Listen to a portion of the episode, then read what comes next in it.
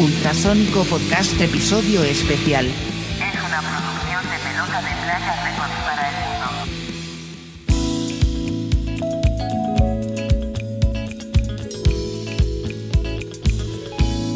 Bienvenidos al podcast. Salud, muchachada, salud. Ep, ep, ep, ep. A ver. Vámonos, Siempre, siempre te falla, Pato, siempre Oye, te falla. este Compra, compra cervezas buenas, Pato, que se destapen ¿Por bien. qué? Pues siempre te falla la destapada. Ni cerveza Mira, mira, es, mira. loco. Ve nomás. Qué chafa, güey. Ya sabes, ya sabes que soy muy amante de las bebidas coquetas. Yo traje un, un vampiro del gimador. Sí, a, a- a- a tu salud, que, que tanto te gustan las de crepúsculo, para andar en mood de juevesitos por la noche. Ve nomás. Bienvenidos al podcast número 35 del Ultrasónico Podcast. Yo soy el vaquero porno, Pato Navidad, bajista y locutor, bajista del Ultrasónico y locutor del Ultrasónico Podcast. Y pues esta noche traemos unos invitados. Bueno, traemos una gran, gran banda invitada, amiga de, de- de- de muchos años, de, mucho atrás tiempo. Y, este, y ahorita vamos a presentar a este gallo. Y este y paso cámaras y micrófonos a los estudios de pelota de playa con el Juan Manuel. ¿Cómo estás, mi KDC? ¿Qué hay? ¿Qué ¿Qué rock and roll? Bu- buenas noches, buenos días a la gente. Hoy pues faltó eh, eh, Yossi, este, entonces estamos saltando la, la clásica presentación que él es en, en segundo, entonces aquí saludando desde Pelota de Playa Records. Es correcto, se fue de gira a la Ciudad de México y pues a corretear el dinero. Es muy adicto a esa onda y pues por ahí anda en, los- Entonces, en la Ciudad de México. un saludo ahí Eh. para, para Yossi ahí cuando Es correcto. Aprovechar para saludar también a nuestro baterista, el Chino. A ver si ahorita se integra al rato. Dijo que, que a lo mejor aparecía. Por allá, a ver si hace su entrada triunfal. Y un saludo al Yossi, Ah. que, que yo creo que ahorita se va bajando del avión en su viaje a, a la capirucha. Eh, pues nos arrancamos con este ultrasónico, ult- ultrasónico podcast 35 con nuestros amigos de Beretta, Pato. ¿Cómo la ves? Beretta, gran, gran, gran banda de amigos. Este, estos cuates, este, pues los Beretta. Vamos a, pues los traemos aquí a la- al podcast, ¿no? Que, nos, representante, que nos cuenten. Nito, guitarra Aquí y nos voz. acompaña el, el Nito, Nito Beretta, el cantante, eh, vocalista, guitarrista de, de Beretta, ¿no? ¿Cómo estás, Nito? Muy, muy bien, muy bien. Muchas gracias por la invitación. Se los agradezco y Que, pues que- aquí que cabe, que, cabe destacar que Nito tiene su propia línea de repostería, ¿no? O sea, cerró un gran acuerdo millonario con Bimbo y vaya, vaya, vaya, que la está Vaya. rompiendo en grande. ahí va, ahí, ahí van las, las arcas. Qué gustazo tenerte aquí, Nito. Qué show, qué show, qué, qué, qué- qué nos traes?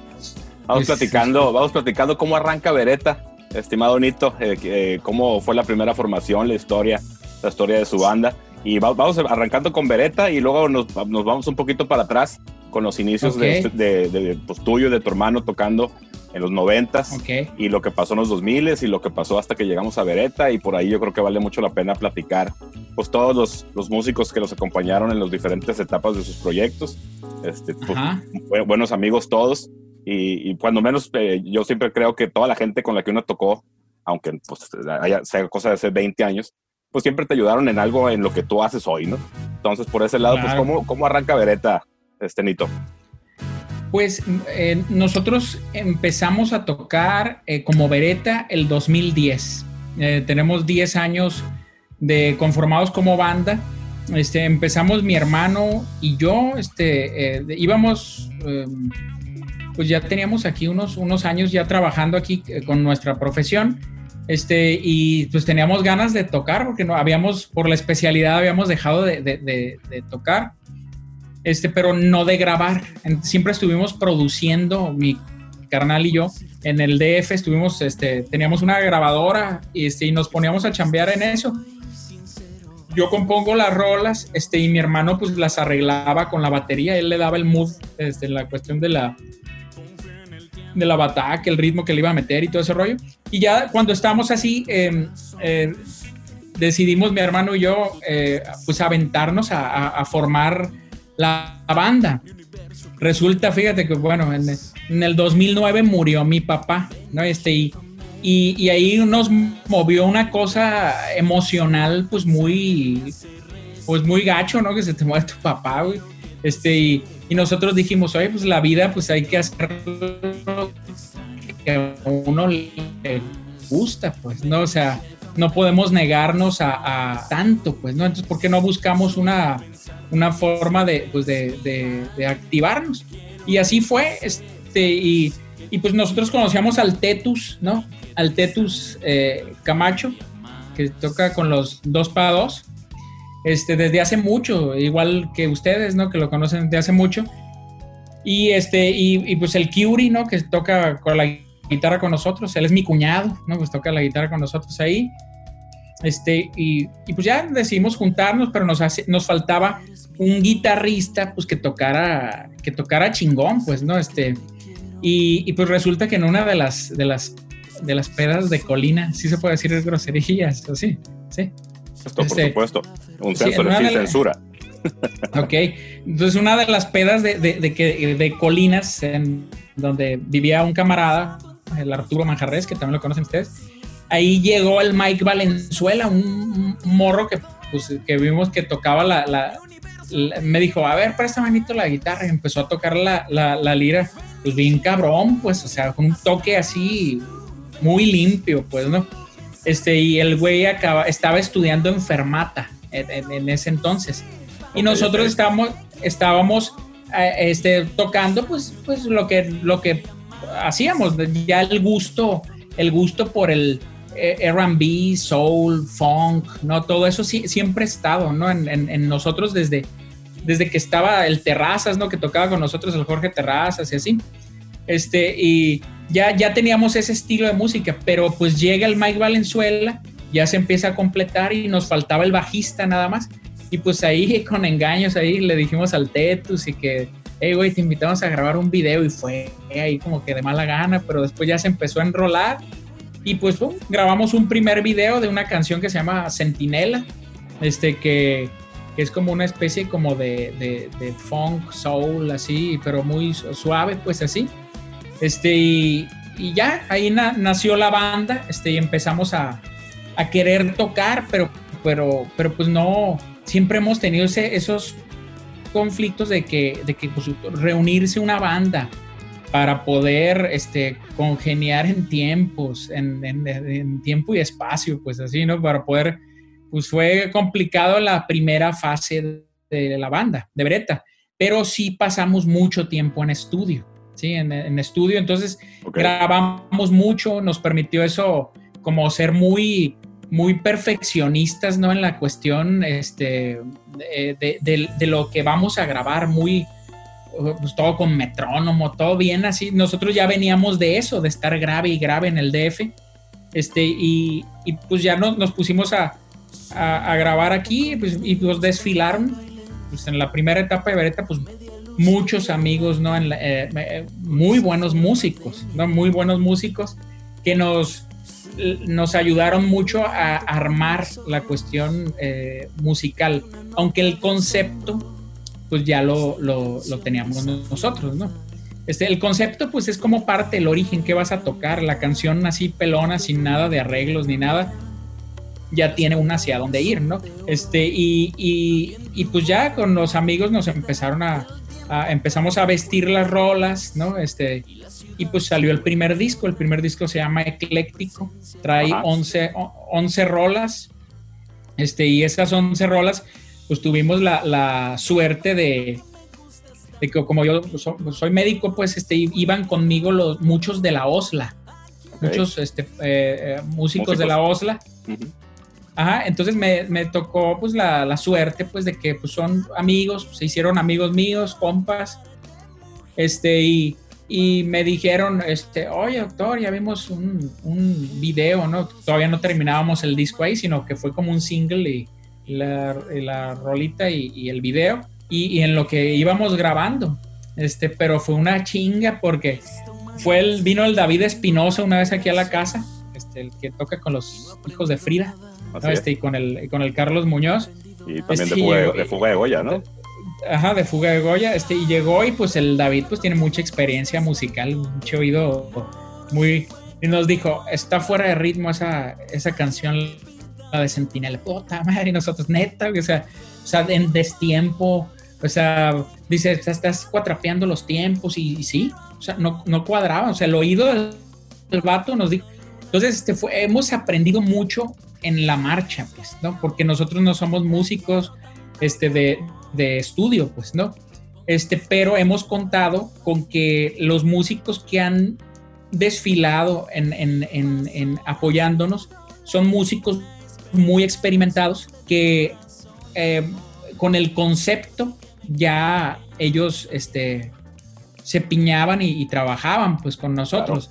Sin, sin ninguna sin ninguna especie de, de ah este ah toca esto. O sea na- nada de mandones nosotros en ese sentido no sino que ellos entienden el mood de la rola y, y ellos este, empezaban a, a- meterse, ¿no? Pues, Pero sí recuerdo de, de uno de los músicos de la voz, la Carlos Guadarrama, este, eh, y otros, otros músicos, ahorita me voy a acordar de los nombres, dos de ellos, este, uno de Estados Unidos y otro de otra, de otra parte, ¿no?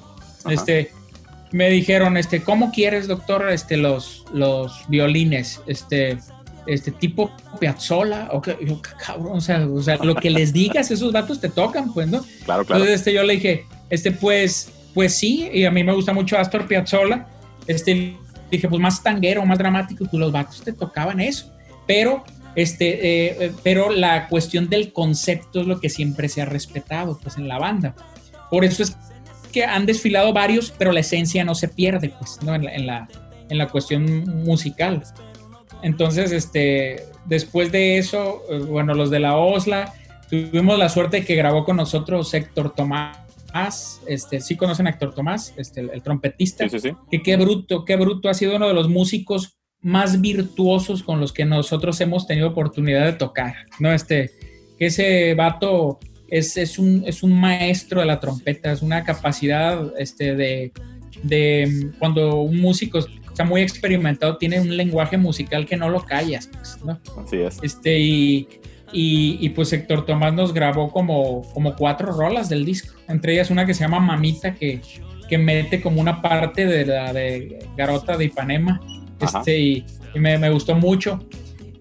Este, to- tocamos con Robbie McCabe, eh, que pues es máster en jazz, Robbie, este, Ok. y, y, y, y Robbie, este, pues él igual me dijo cuando grabó las trompetas, ¿cómo quieres las trompetas? Me dice, este, como Miles Davis, como Louis, Louis Armstrong, como qué, qué estilo quieres, porque el vato, pero, pero ne- neta ma- magistral el vato, porque este, si le decías Miles Davis, pues es pocas notas, ¿no? Pero el vato hasta psicológicamente se ponía como Miles, ¿no? A, grabarlas. Y yo dije, qué perro, o sea, o sea, raza así, pues, ¿no? Que, que ha grabado. Este Roberto Alanís, que es muy buen eh, trompetista, él es más clásico. Él me pidió, él, él no improvisa mucho, como que no le gusta salirse de eso, este, pero nos, nos- me dijo, ¿cómo es la trompeta? Me dijo, y se la di así con el hocico, así. Y el vato me dijo, déjame anotarla, güey. Y ya la anotó, este, y, nos grabó una que se llama Mediterraneum Funk, ¿no? Que viene en el, en el primer disco. Este, que, le quedó pues muy elegante la trompeta, es un, un- un trompetista clásico. Héctor. Tomás es más, más calientón, acá más, más latino, más caribe, pues. Y, y Robbie McCabe, pues haz de cuenta que escuchas la trompeta de Miles Davis, ¿no? Te sientes en Nueva York acá, ¿no? Entonces, pero nosotros no somos jazz, nosotros no, no, no estamos tocando jazz ni estamos tocando rock, ¿no? Eso es una fusión, Así es. es una fusión que, que, pues a nosotros nos, nos, nos gusta mucho porque en lo personal, esto yo lo digo por mí, a mí me aburre mucho estar como encasillado en un solo género. Porque este, eh, i- igual ahorita en la, en la, en la actualidad, este, tú haces un, un eh, set list o, o- o un- de canciones, pues, ¿no? Claro, claro. Y, este, y, y, pues en mi setlist puedes escuchar desde Buenavista Social Club hasta, hasta pasando por Led Zeppelin y, y- y terminar con Chabela Vargas, ¿no? Entonces, este, tenemos como unos gustos muy eclécticos, por eso el primer disco se llamó Ecléctico. Pues todo y se entonces vale. en la banda, sí, entonces en la banda en el primer disco estuvimos eh, este, el Tetus eh, tocando el bajo, el Curie tocando la guitarra, ahí alternaba, ¿no? La- entre la guitarra este, y, y, ot- y- y otras cosas ¿no? que hacía, este, el Mike Valenzuela, mi carnal y, y yo. y nos faltaba tecladista. Y su- no sé si conocen a Marcos Aragón. El Marcos Aragón Sí, sí, sí. pues toca bien perro. Toca muy bien. Este, pero pues no, no estaba en la banda, pues se iba. Este, y después nosotros así dijimos, no, pues hay que decirle a alguien que toque bien chingón, así que pues invitarlo a grabar primero. Este, y pues le dijimos a Hilario Recio. Pero Hilario Recio, pues nosotros decíamos, no, pues eh, como está más grande que nosotros, este dijimos, pues Hilario, pues no creo que jale, güey. Le dijimos, a lo mejor se le hace una bien, bien, bien, bien culera la música de nosotros o algo así, ¿no? Este, y, y pues Hilario escuchó la de Centinela, este, y me acuerdo que estábamos en, mi, mi carnal y yo fuimos a, a ver a Fito Páez al Auditorio Nacional. Me acuerdo que recibo una llamada de Hilario en, en el- en pleno, en pleno, en medio tiempo del, de la- del concierto, y era Hilario, ¿no? Este, y me dice, oye, doctor, me dice, es que quiero hablar contigo, me dice, esa canción, dice, está, está, está bien chila, me dice, no es ni, ni pop, ni es esto, ni ahí me dio una explicación él. Me dijo, me interesa mucho, me dice, este, porque él, él grabó las teclas. Ok. Este, me interesa mucho, lo- lo- pero él no sabía qué era porque llegaba y a quemarropa grabó los acordes. No, no, no, no entendía el concepto todavía. Hasta que ya vio redondeado el sonido y es donde ya me habló y me dice, oye, cabrón, pues suena bien chilo, me dice, este, ¿qué onda? Este, entonces, pues, todavía me daba pendiente a mí invitarlo a la banda, porque pues entre, mo- entre morros, dices tú, pues, Claro, claro. comparado, entre más de tu edad, pues, pues eh, jalas de compas y, y que, hey, güey, ¿qué onda? ¿Me grabas esto? Y unas chelas, güey, una pinche pizza y ya de, de pisteamos claro. y así, ¿no? de Convivencia. compas, pues, de Claro. convivencia y, y así. Este, y con Hilario no sabíamos si iba a ser de, oye, este, le pagamos o qué onda, pues, ¿no? Órale. Y el maestro, el maestro jaló machín, le, le gustó el concepto. Y en un segundo disco, este, que en el primero no, nos, no tocamos, ¿no? Este, no tocamos porque nos, no, no, nunca nos pusimos de acuerdo con, con el Tetus, este, con, con la raza ahí, este, que coincidieran, pues, ¿no? Los tiempos. Y, y, pues los bajistas, este, siempre son los más complicados en las bandas que yo hemos, que hemos Sí, tenido. ¿no? Sí, es cierto, sin, ras- sin raspar los muebles. Sí, sí, así es. Así es. sí, pero, pero este, en, en nuestra experiencia así ha sido, aunque para nosotros, pues yo les quiero decir que el bajo para nosotros es el pinche instrumento, o sea, el bajo es, el bajo es el bajo, pues, ¿no? Este, imagínate tocar con la batería y la guitarra nada más así, o sea, no hay nada, o sea, sin el bajo, pues, porque el Por bajo es, es, es, es, el, bajo es lo que amalgama. ¿Qué hubo. ¿Qué hubo, Miguel? Apúntale ahí. Apúntale Entonces- Ya, ya me lo sé, Pato, porque no te cansas de repetirlo cada vez que puedes, como es, como ahorita, pues. Oye, Juan Carlos, nomás para, para, para que quede clara la historia. Empezaron con Beretta en el 2010, pero estaban en el DF, tú y tu hermano, y allá, allá empezaron ya, ya- con el ya- proyecto. Ajá. No, no, ya habíamos llegado aquí, Ah, pero correcto. llegamos con, un- con muchas canciones grabadas, pues porque teníamos una grabadora, pues una que justamente tiene el Chava Gallegos también, Correcto. una Yamaha, este y, y una Yamaha así chiquita, pero que graba bien cabrón, que tiene una Claro, entrada claro. high seat, high seat Correcto. que, que esa nos daba mucha muy, muy buena Fidelidad. resolución, fidelidad, este y, y con eso grabamos varias canciones, pero que eran maquetas, pues no la neta, este y, O sea, llegaron a, y- a Culiacán con, la- con las canciones, pero todavía no tenían un, un proyecto donde ponerlas, por decirlo de alguna forma, ¿no? eh, exactamente. Ok. Y, y, pues ni pensábamos, ¿no? Te digo, este, murió mi papá y al ver, pues, pues ve uno la pinche fragilidad humana, güey, la neta, o sea, de que un día estás y al otro no. Este, y dijimos nosotros, no, pues, ¿sabes qué? Pues hay que hacer lo que nos gusta. Porque ya llega un momento, mira, cuando ustedes tres traen el arte, o sea, para tocar, este, eh, es lo peor que puedas hacer, negarte la oportunidad de, de, de hacer algo que te gusta, pues. Y nosotros por la medicina, ¿no? Este, nos estábamos negando eso porque un médico no encaja con la cuestión de la música en teoría. Pero eso es pues de cada quien, ¿no? ¿Por qué? Porque pues si, si eres músico, pero eres médico, así hay de músicos médicos. Nada más que se, se, entregan a la cuestión más bohemia, este, y pues de en, los, en las pedas de que tocan así. Pero a mí no me interesaba eso, a mí me interesaba treparme en un escenario y tocar, ¿no? Claro, Entonces, claro. Es que fíjate este- que escogieron ustedes la carrera cuando menos lo que es la parte del estudio, del, del estudio de, la, de, de- de su profesión, eh, pues menos compatible con la música porque para, pues para la música ocupas tiempo y eh, la medicina no te deja mucho, ¿no?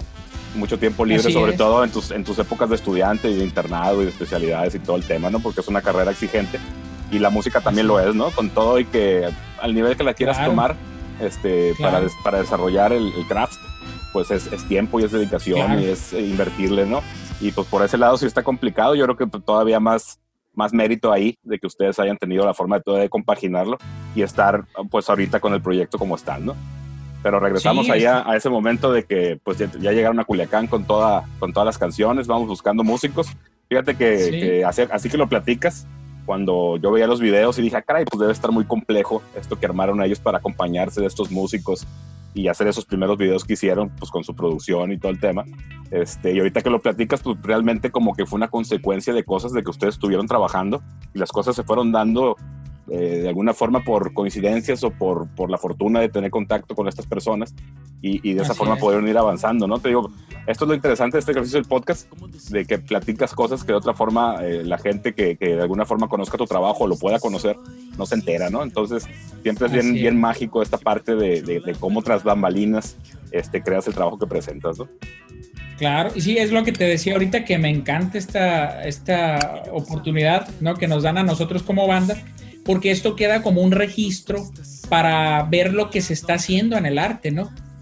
Y es- Este, en el arte musical eh, eh, este, popular, pues que en este caso es el rock, que estamos, eh, eh, somos antítesis de lo que es eh, la música en, en- en- en Sinaloa, ¿no? Pues que todos sabemos que es la banda y todo ese rollo así que es. no está mal, no me gusta a mí la banda, pero pues no la critico tampoco, este, pero eh, este, este movimiento se est- está muy chilo y esta parte, el estar grabando esto es parte de la historia, porque después, eh, como nadie lo está haciendo y lo están haciendo ustedes, ¿no? Es- queda inscrito en los podcasts, pues ahí, es- eso es lo que me está gustando mucho. Esa es Este, la idea y de, este ejercicio, que queda un registro de, pues, de todas estas historias que, que a lo mejor sí, sí, pues digo, tenemos ahorita la oportunidad de hacerlo y la disposición de ustedes de estar con nosotros platicándolo. De otra forma, a lo mejor las historias se quedan contigo nada más, ¿no? Y aquí de esta forma, pues queda un registro y quien las quiera escuchar y, que, y quien las quiera eh, compartir con nosotros, pues bienvenido, ¿no? Exacto. Sí, de hecho, una vez este, platicando con el Carlos Chiller, este, el Carlos este, me dice, oye, ¿y ¿por qué? ¿Por qué? Pero, ¿cuál es el objetivo de ustedes de grabar y de hacer videos y de todo eso? Pues ninguno, carnal. O sea, lo que nos gusta a nosotros es hacer la música y hacerlo por, por hacerlo. O sea, yo, ¿cómo decirte? Eh, El tocar para decir que quieres ser famoso, o sea, está bien, pues, pero nunca ha sido para nosotros el, el- el objetivo. ¿Por qué? Mira, este, cuando, cuando, cuando alguien hace arte libre, no comprometes tu arte a la vendimia. Este, cuando, cuando haces tu arte porque te gusta, salen cuestiones eh, originales que me tiene despreocupado si le gusta a la gente, pues. ¿Sí me, sí me explico? Por supuesto. Este, y, y porque, porque no me preocupa si les va a gustar o no. O sea, pues a ver, muero por escuchar sus discos, ¿no? Dijera yo, si alguien me critica muy fuerte, digo, a ver, vamos escuchando, a ver qué tan chilo tocas, ¿no? Este, pero, pero, este, como no hay competencia, no nos interesa competir con nadie, no nos interesa nada de eso, entonces nosotros hemos sido muy, eh, ¿cómo decirte? ¿Cómo decirles? Muy, muy, muy libres, pues estamos creando lo que a nosotros nos gusta realmente. Entonces, eso ya se vuelve un proyecto honesto y la gente lo nota, lo honesto. Cuando, Claro sí. cu- cuando alguien hace algo poser, se nota también, ¿no? Porque, porque lo poser es como que "Ah, quiero ser así, este, y entonces hasta te disfrazas de algo que no, e- no se es, ¿no?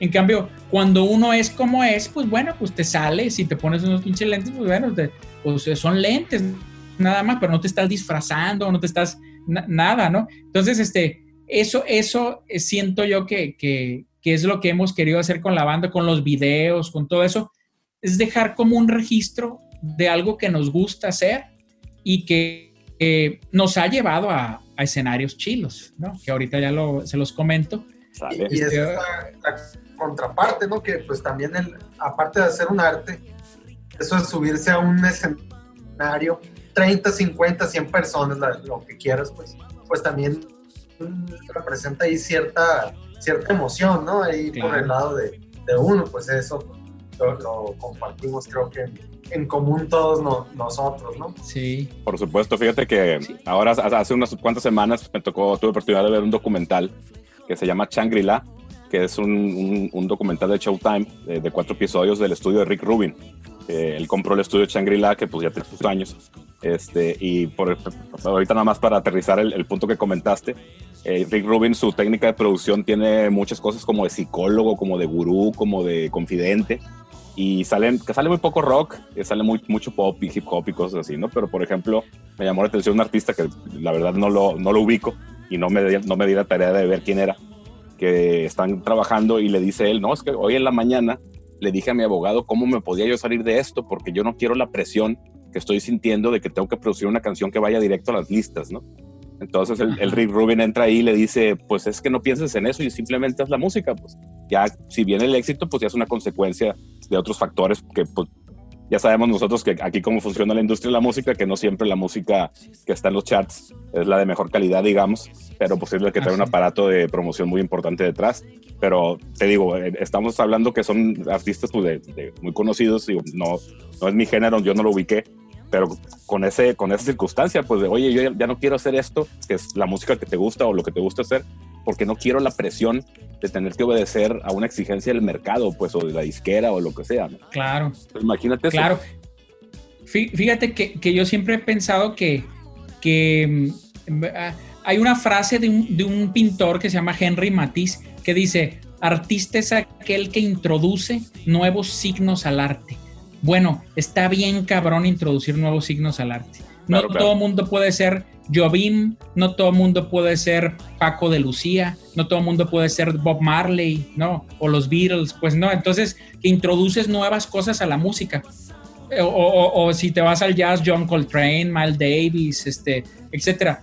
Este, o sea, no, no, no, no se trata de eso, porque nosotros no- para nada somos virtuosos, ni nos ha interesado ser virtuosos. Me hubiera hecho músico, me hubiera ido a Berkeley, pues. ¿no? Para, para hacer eso. Este, pero, pero no, o sea, es, es, es crear música por gusto y, este, y no pensando en la, en la vendimia, sino más bien sí en, en- en arte, sí en arte, porque el arte dista mucho de la vendimia. El arte verdadero es, es, es otra cosa. No tiene nada que ver con la fama, ni tiene nada que ver con el dinero y yates y así. No, no, no, no. No es Luis Migueleada esto, no, no. O sea, si pegas, qué perro. Si pegas, Claro. qué perro. Pero si, si no, este, es ser honesto en lo que estás creando, nada más. Y, y la cuestión es que el tiempo lo dirá, ¿no?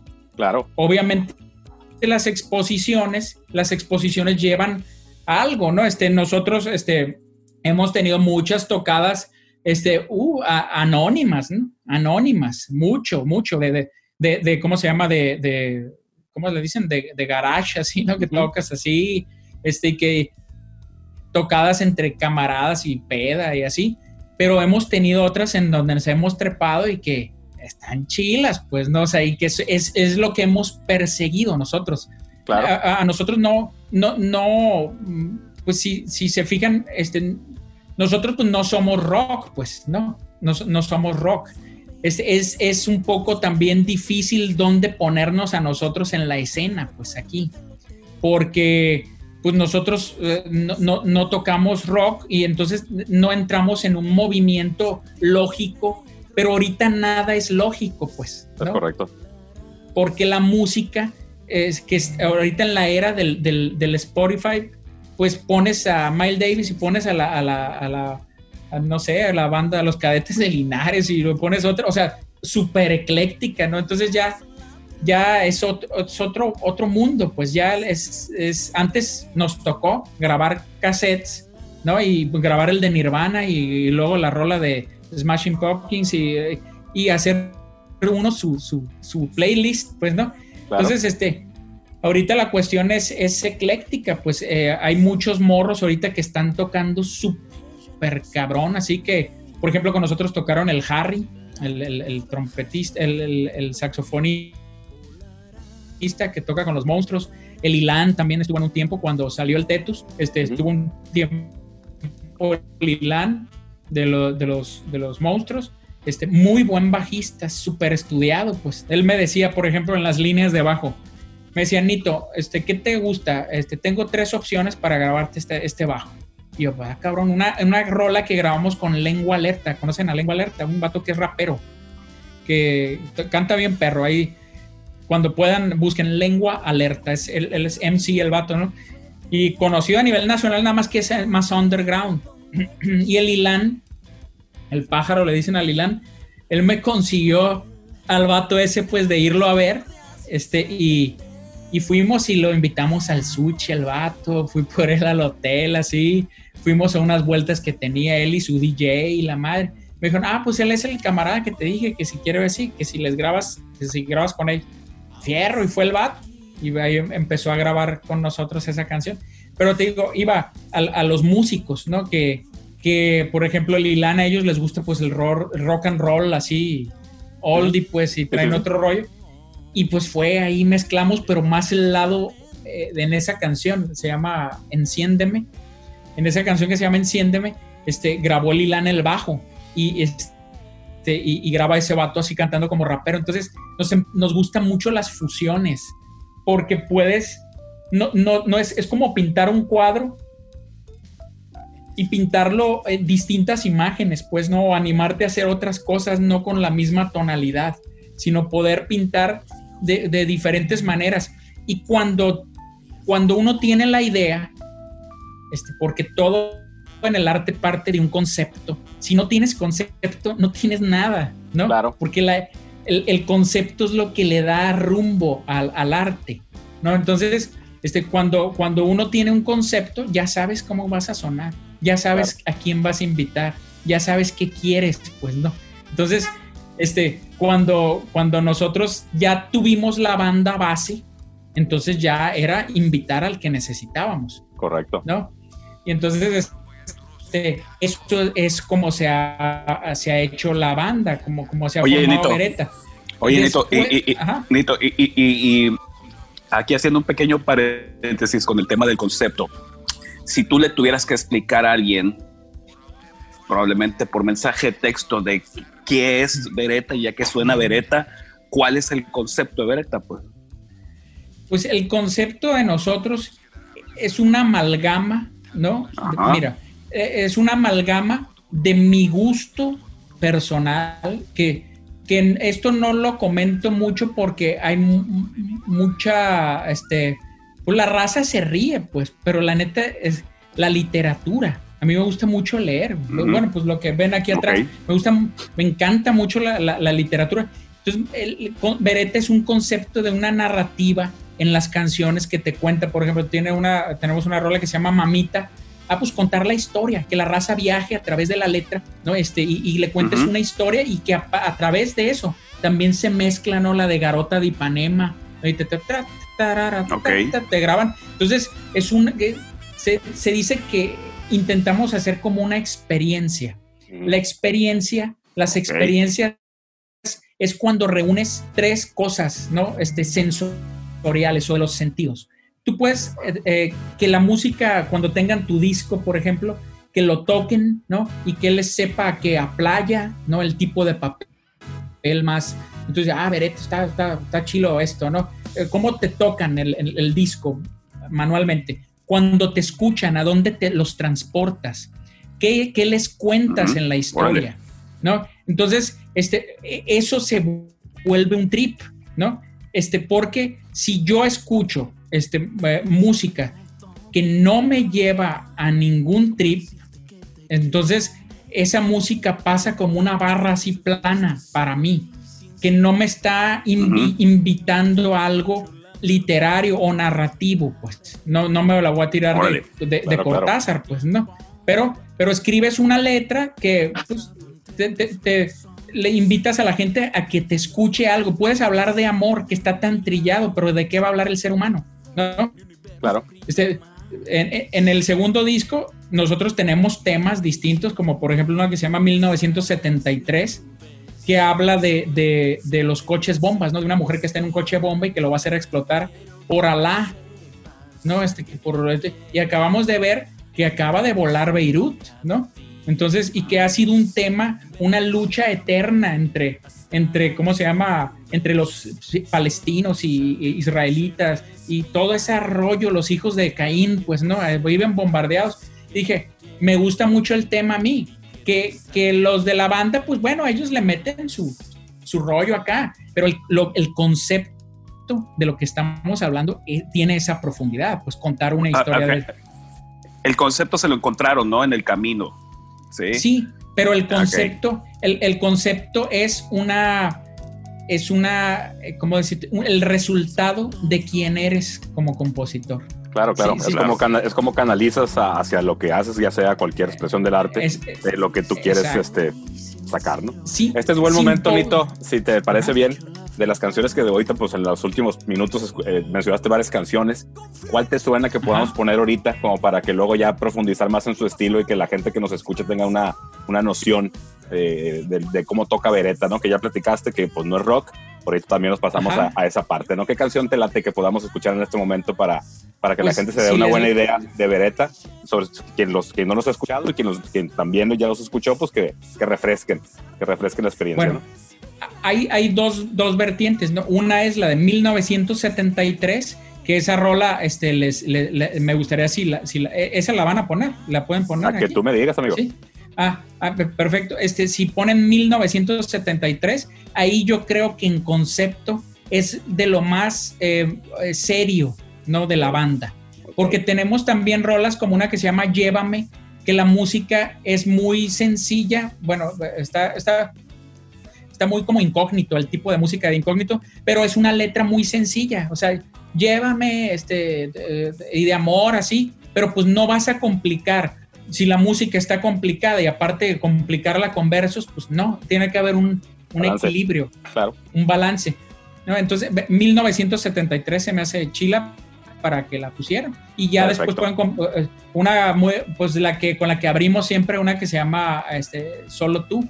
Correcto. que esa es, la otra versión. Sale, pues vamos primero con 1973 y ahorita regresamos a seguir platicando de Beretta.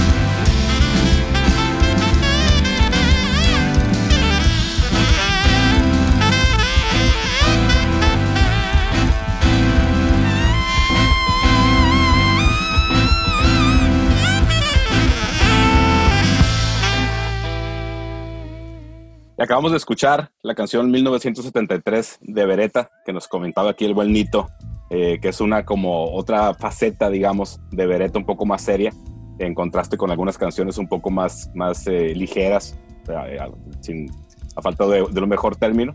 Pero pues a, a profundizar en eso, Nito, eh, pues yo creo que es una de las partes bien chilas de los proyectos musicales, tener toda esa, esa gama o esa amplitud de, de espectro para jugar con todo lo que quiera uno trabajar, ¿no? Desde, desde cuestiones muy profundas, muy complejas, hasta temas más, más ligeros, más suaves que, que, que te permiten incluso, pensando en un show en vivo, pues equilibrar, equilibrar cómo fluye Claro. una, una tocada, ¿no? Eh, Así es. pues seguimos con, con esa parte si, si, si, si gustas. Sí, este, pues, pues, por ejemplo, ahí en la cuestión de, de- del concepto, ¿sí, sí me escuchan bien, verdad? Sí, sí, todo bien. Sí. Sí. Este, eh, en la cuestión del concepto, por ejemplo, ahí, eh, yo compuse la rola en piano, yo no toco el piano, este, eh, la de 1973, este, pero eh, eh, cuando est- pues estaba el maestro Hilario Recio con nosotros, la ventaja ahí es que lo que le digas a Hilario lo va a tocar, pues, ¿no? Entonces, este me dice, a ver, Juan Carlos, ¿cómo quieres el, el- el piano? No, pues que así, eh, como Take Five, la de la de no, en ese, en cinco octavos, una cosa así. O no sé el tiempo me va a regañar mi carnal si, si me equivoco de, de los tiempos. Este, este, eh, ajá, este, y, y- y, pues ya le, le dije a Hilario eso, este, y él, él arma esa parte, luego el Mike Valenzuela, yo había sacado el riff, tan, tan, tan, yo había sacado ese riff, este, y pues el Mike ya con esa frase, pues ya, eh, como tiene el lenguaje, pues ya tocas el riff y lo que quieras, pues, ¿no? Entonces, este, y, ya a mí me tocó pues la composición de la canción y la cuestión eh, escrita de llevar la, historia. Entonces, e- eso de los conceptos yo creo que es, es una de las cosas más importantes en, en- en una banda, porque si no, este, el interés, el interés, por ejemplo, cómo abordar el tema del amor, Pues, qué hueva, ¿no? O sea, qué, hueva, o sea, ya quién no ha escrito de amor. Entonces, ¿cómo lo vas a abordar nuevo? O, o en literatura, ¿cómo vas a abordar el tema nuevo que se inter- el problema en el arte es cómo lo vas a hacer, ¿no? Entonces, ahí, ahí está el asunto. Si uno se anima a buscar caminos nuevos, ¿no? Este, que está muy difícil, ¿no? El camino ese es, para iluminados, ¿no? Que yo creo que aquí en música, en Sinaloa, el que lo está haciendo y que lo está demostrando es el David Aguilar, ¿sí? El David Aguilar, eh, ese, eh, ese es, es un virtuoso. Él sí, yo le he dicho, tú vienes del mismo palo de, de Jobim y de esa raza, le dije, o sea, tú, tú, tú eres de ahí, de, de, esos artistas. Y me dijo, ah, gracias, Nito. Una tocada que fue hace como cinco años y que todavía él no, no salía así. Me dijo, gracias, no, no, es que es la neta, le dije.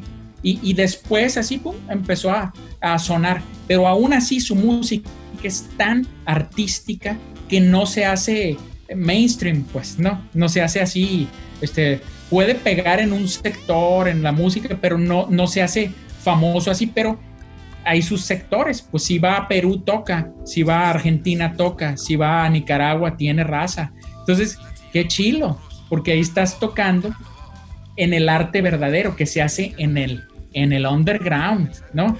O sea, tocar este, en Televisa, no, pues tiene ningún chiste eso, pues tienes que estar en los, en los estándares de, de Tú mi complemento, mi media naranja de esa mil de, de entonces de Faye, ve la que quieras de ahorita, están igualitas, ¿no? Idénticas, ¿no? Entonces, este, ¿qué, qué, qué vamos a aportar como, como músicos? Este, y digo, yo con toda la humildad lo digo, yo no soy músico, yo toco la guitarra y cualquiera de mi banda me sienta tocando, ¿no? Pero yo tengo el concepto, ¿no? Y el concepto es el chiste, ¿no? En el sentido de que le, le das dirección al asunto. ¿Por qué? Porque puedes tener virtuosos. ¿Cuántos virtuosos no hay? Y a ver, pues hagan algo. Es como el otro día estaba viendo una serie de, de Benito Juárez y que decían, no, pues que Benito Juárez, ah, pinche enano, no, este, así de Juárez, refiriéndose así. Este, y dicen, sí, sí, pero Juárez tuvo una cuestión que pudo reunir a Melchor Ocampo, a estos, a los pensadores más grandes de esa época, y pues hizo, hizo la reforma, pues, ¿no? Entonces, este, eso, eso es la cuestión. Cada quien tiene su chamba en una banda, que alguna vez lo platicamos, Miguel, ahí afuera del, del, del backstage. Es correcto. Este, cada quien tiene un- una labor en su banda. Yo jamás me he metido en las líneas debajo del César Rivas, jamás me he metido en las líneas debajo del Tetus. Cada quien hace lo que sabe, ¿no? Pero sin una idea en dónde nadan. Es ¿Sí correcto. me explico? ¿No? Oye, Entonces, aprovechando ese, ese momento de, de- de que mencionaste los- a, los bajistas que, has- que han tenido eh, oportunidad de tocar ahí en, en tu proyecto, Nito, ¿cómo es un ensayo de Beretta? ¿Cómo es un ensayo cuando están creando música? ¿Cómo es un ensayo cuando están preparando un show? ¿Cómo es un ensayo cuando van a empezar a grabar? Eh, cuando están refinando alguna cosa, algún arreglo, cuando invitan a alguien eh, externo, digamos, a que nada más van a hacer una, una cosa especial. ¿Cómo funciona la dinámica de Beretta en el cuarto de ensayo, Nito? pues, pues eh, me, me gusta mucho porque empezamos con jam, ¿no? Entonces, este, con los jam te sueltas, pues, ¿no? ¿Por qué? Porque, porque empiezas a, a llamear, ¿no? Y por eso les digo que es importantísimo, no el título de músico, no, no, no, no, el título de músico, que te sientes a estudiar música, ¿no? Mi hermano se la pasa, pues, no sé si han visto los videos de él, que se la pasa grabando así, estudiando paradiddles y todo eso. Hay todo eso de los paradiddles y todo eso que está estudiando, está, lo estudia para cuando nos juntamos empezar a, a llamear primero. Ya llameas una hora así, ya estás caliente, no tocando y, y- igual los que tocan todos nosotros este, les gusta eso. Y ya cuando empieza, empezamos a tocar, pues ya, ya, ya está súper aceitada la máquina y empiezas, ah, vamos a entrar el rol. Y ya empezamos a, a- a tocar y se queda el mood así fonquero y todo ese rollo. Inclusive en los jam han salido varias rolas en la, la cuestión musical. Sí, por supuesto, el jam es una, una fuente inagotable de ideas que, es. que- que nada más existen en ese contexto, ¿no? Que si lo hubieras querido planear, pues es imposible, ¿no? Porque es una, es una es. cosa, es una cosa en conjunto de la misma dinámica y la química de los músicos en un, en en un mismo espacio al mismo tiempo con sus instrumentos en la mano, ¿no? Sí, es que es súper chingón porque cuando, cuando se reúnen cinco almas, así, ¿no? Este, y, y suena mamón, pero pues te reúnes con cinco cabrones, que cada uno trae su instrumento y va a tener su lenguaje. Y va, imagínate que aquí viene el bajo, la batería, luego este, la guitarra y, y que todo eso suene y se complemente. O sea, es, es, es, es, maravillosa la música. Imagínate ahora una orquesta, una orquesta que traes una, un bandón, hay un, un- un manchón de raza ahí tocando violines y todo. O sea, qué maravilloso. Y, este, y por eso entiendo también cuando son tres, como Led Zeppelin, ¿no? Que son tres, pues qué poder de esos cabrones. Imagínate el lenguaje que tiene que tener Led Zeppelin o este Spinetta cuando tocaba con Pescado Rabioso, ¿no? Para sacar ese disco de Art Out, ¿no? Que, que aquí lo tengo. Este es un discazo esa madre con tres cabrones tocando de una manera magistral, pues, ¿no? Entonces, este es el, el jam, ¿no? A Todas las bandas, esas, así como es Pescado Rabioso, llameaban un friego. Así es. Eh, Mira, yo creo que lo peor que pueda hacer alguien que se diga músico, eh, digo, por título lo puedes tener, pero si eres músico de título y no tocas a diario y no tocas el instrumento, pues entonces eres un turista de la música, no es así. Yo así soy un poco, un turista de la música, yo. Mi hermano no, se toca la batería no tiene otro lenguaje, nomás que tocar la batería. Y ese vato a diario toca dos, tres horas. Te digo porque somos vecinos Mira, y lo escucho a diario el cabrón. ¿no? Entonces, el Curie se la pasa escaleando y que de jazz y que sacó tal y que no le dicen tra- trans, tra- trans, ¿cómo se llama? Que lees una rola y la sacas, la transcribes, ¿no? Este, y así, ¿no? Entonces, este, cada quien tiene en la banda su línea. A mí me toca la letra, me toca el componer la canción, este, y ya la vestimos entre todos, ¿no? Y obviamente, pues si tienes piezas como Hilario Recio, que es Claro. ya no, ya no está ahorita con nosotros el maestro, pero que es un maestro, ¿no?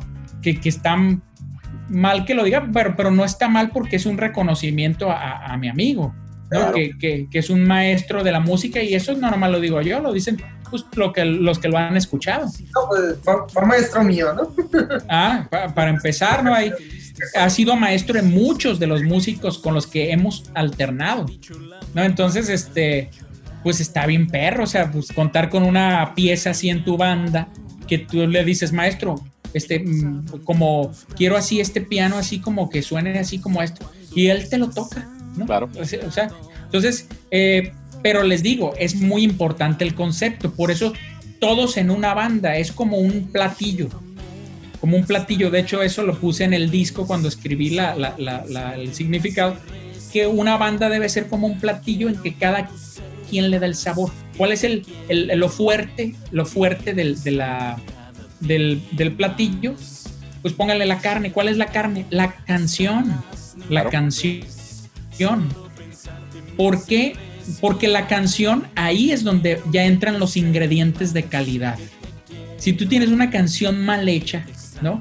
No va a haber una buena construcción, así toques virtuoso, pero si te está, no, no, no va a haberlo. Entonces, a cada quien le toca algo en todo eso. Ahí, este, pues es como la arquitectura, ¿no? Este, que el que diseña y está el ingeniero, el que te para el, el edificio, ¿no? Entonces, Claro. este, todos los, la, la banda es como, como eso, como una, como unos eh, este, ingenieros, ¿no? Y también artistas, ¿no? Porque también le meten su lenguaje. A, a- a- él hace su línea de abajo, yo no se la digo.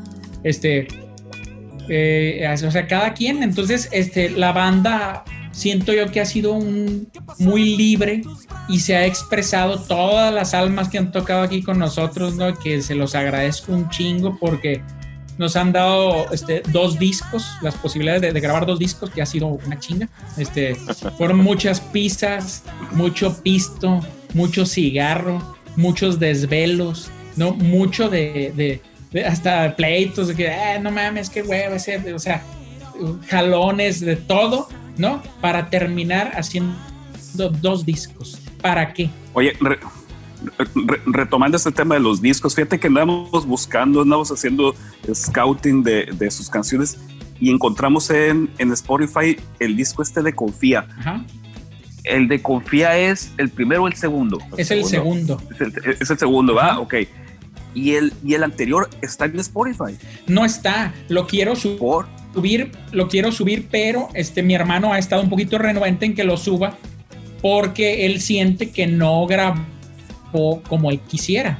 Es como ah, no, pues, pues bórralo a él y le bajas así nomás a su línea y, y- sí, este, pero dice, no, es que hay, hay algunas rolas que a mí sí me gustan, ¿no? Este, y a muchas am- amistades les ha gustado mucho y dicen, ah, qué chilo el disco ese. Este, pero en este disco, pues este disco lo grabamos pues con todo el tiempo así bien dedicados. Este son 14 rolas, el de Así Confía. es. Simón, Así es. Simón. Y- Fíjate y- que, y el otro fíjate son- que, fíjate que yo creo que no, bueno, cada quien, ¿no? no, no sin, sin ningún afán de interferir y de, de contradecir a tu hermano. Este, cada quien tiene sus razones para decidir tomar una decisión. Yo creo que cualquier trabajo de un grupo es importante, ¿no? Hasta el primer demo, Claro. quizá las canciones que ustedes grabaron en- por su cuenta antes de que Veré existiera como, como grupo, como concepto. Yo creo que siempre vale la pena porque tú no sabes dónde va a picar el, el- el pescado si tiras un anzuelo, pues. Entonces, una canción Así que a lo es. mejor a ti se te hace muy modesta o, o quizá mal ejecutada o con muchos defectos, pues también tiene su encanto porque es parte de tu proceso, ¿no? De alguna forma, esas canciones te- eh, fueron los, los escalones para llegar a, a donde estás hoy, ¿no? Entonces, por ese lado, eh, yo creo que es bien valioso siempre compartir todo lo que tengas, ¿no? Porque, pues, como platicabas, Ves la evolución. por supuesto, y le permites a la gente que se interesa en tu trabajo eh, conocer esa evolución de, de primera mano, ¿no? De alguna forma de, de saber, oye, pues empezaron con esto y, y de alguna forma, por ejemplo, alguna canción que tengan muy nueva, alguien la puede conectar con la primera canción que tienen en, en- en su primer disco Claro. pues, y encuentren un hilo Claro. conductor que le da esa- ese sentido, ¿no? A, a una banda, esa, esa mística o esa magia eh, que existe. Claro. Y, y- y te digo, pues obviamente cuando platicas de música tienes que eh, irremediablemente mencionar a la gente porque pues de alguna forma si te expones estás buscando que alguien escuche, ¿no? Pero pues también Claro. siempre está la parte de uno, ¿no? De, de- de esa satisfacción de, de mostrar lo que haces, ¿no? Sí. Ahora, ¿y tú sí crees que vayan a subirlo o, o- Sí. o hay que juntar gente y ponerle una calentadita a tu carnal para que se aliviane? Le voy a poner una calentada ahorita. Oye, vamos a echar un pistillo. Ahorita que, cosa. se- que nos des. Una cosa Ajá. curiosa que, que ahí en el Spotify, fíjate que si pones Beretta, este Beretta con doble T como es su nombre, sale otro grupo, güey, y sale su disco mezclado ahí en, en- en los discos del otro grupo. Sí. No sé si ya lo vieron. Sí, este, sí, es que hemos visto, es que hay bandas que son, este, unas son del, de- creo que de aquí de México, pero hay otros también que es como un rapero y así. De hecho, nosotros registramos el nombre, Ajá. está registrado en, eh, a nuestro, eh, somos los dueños, mi carnal y yo, del nombre de Beretta, este, y está registrado ante, ante la, pues ahí. Ante el INPI. El INPI. Ajá, sí, donde registras, este, y, y, y tenemos esa, esa, el nombre es nuestro, pues, ¿no?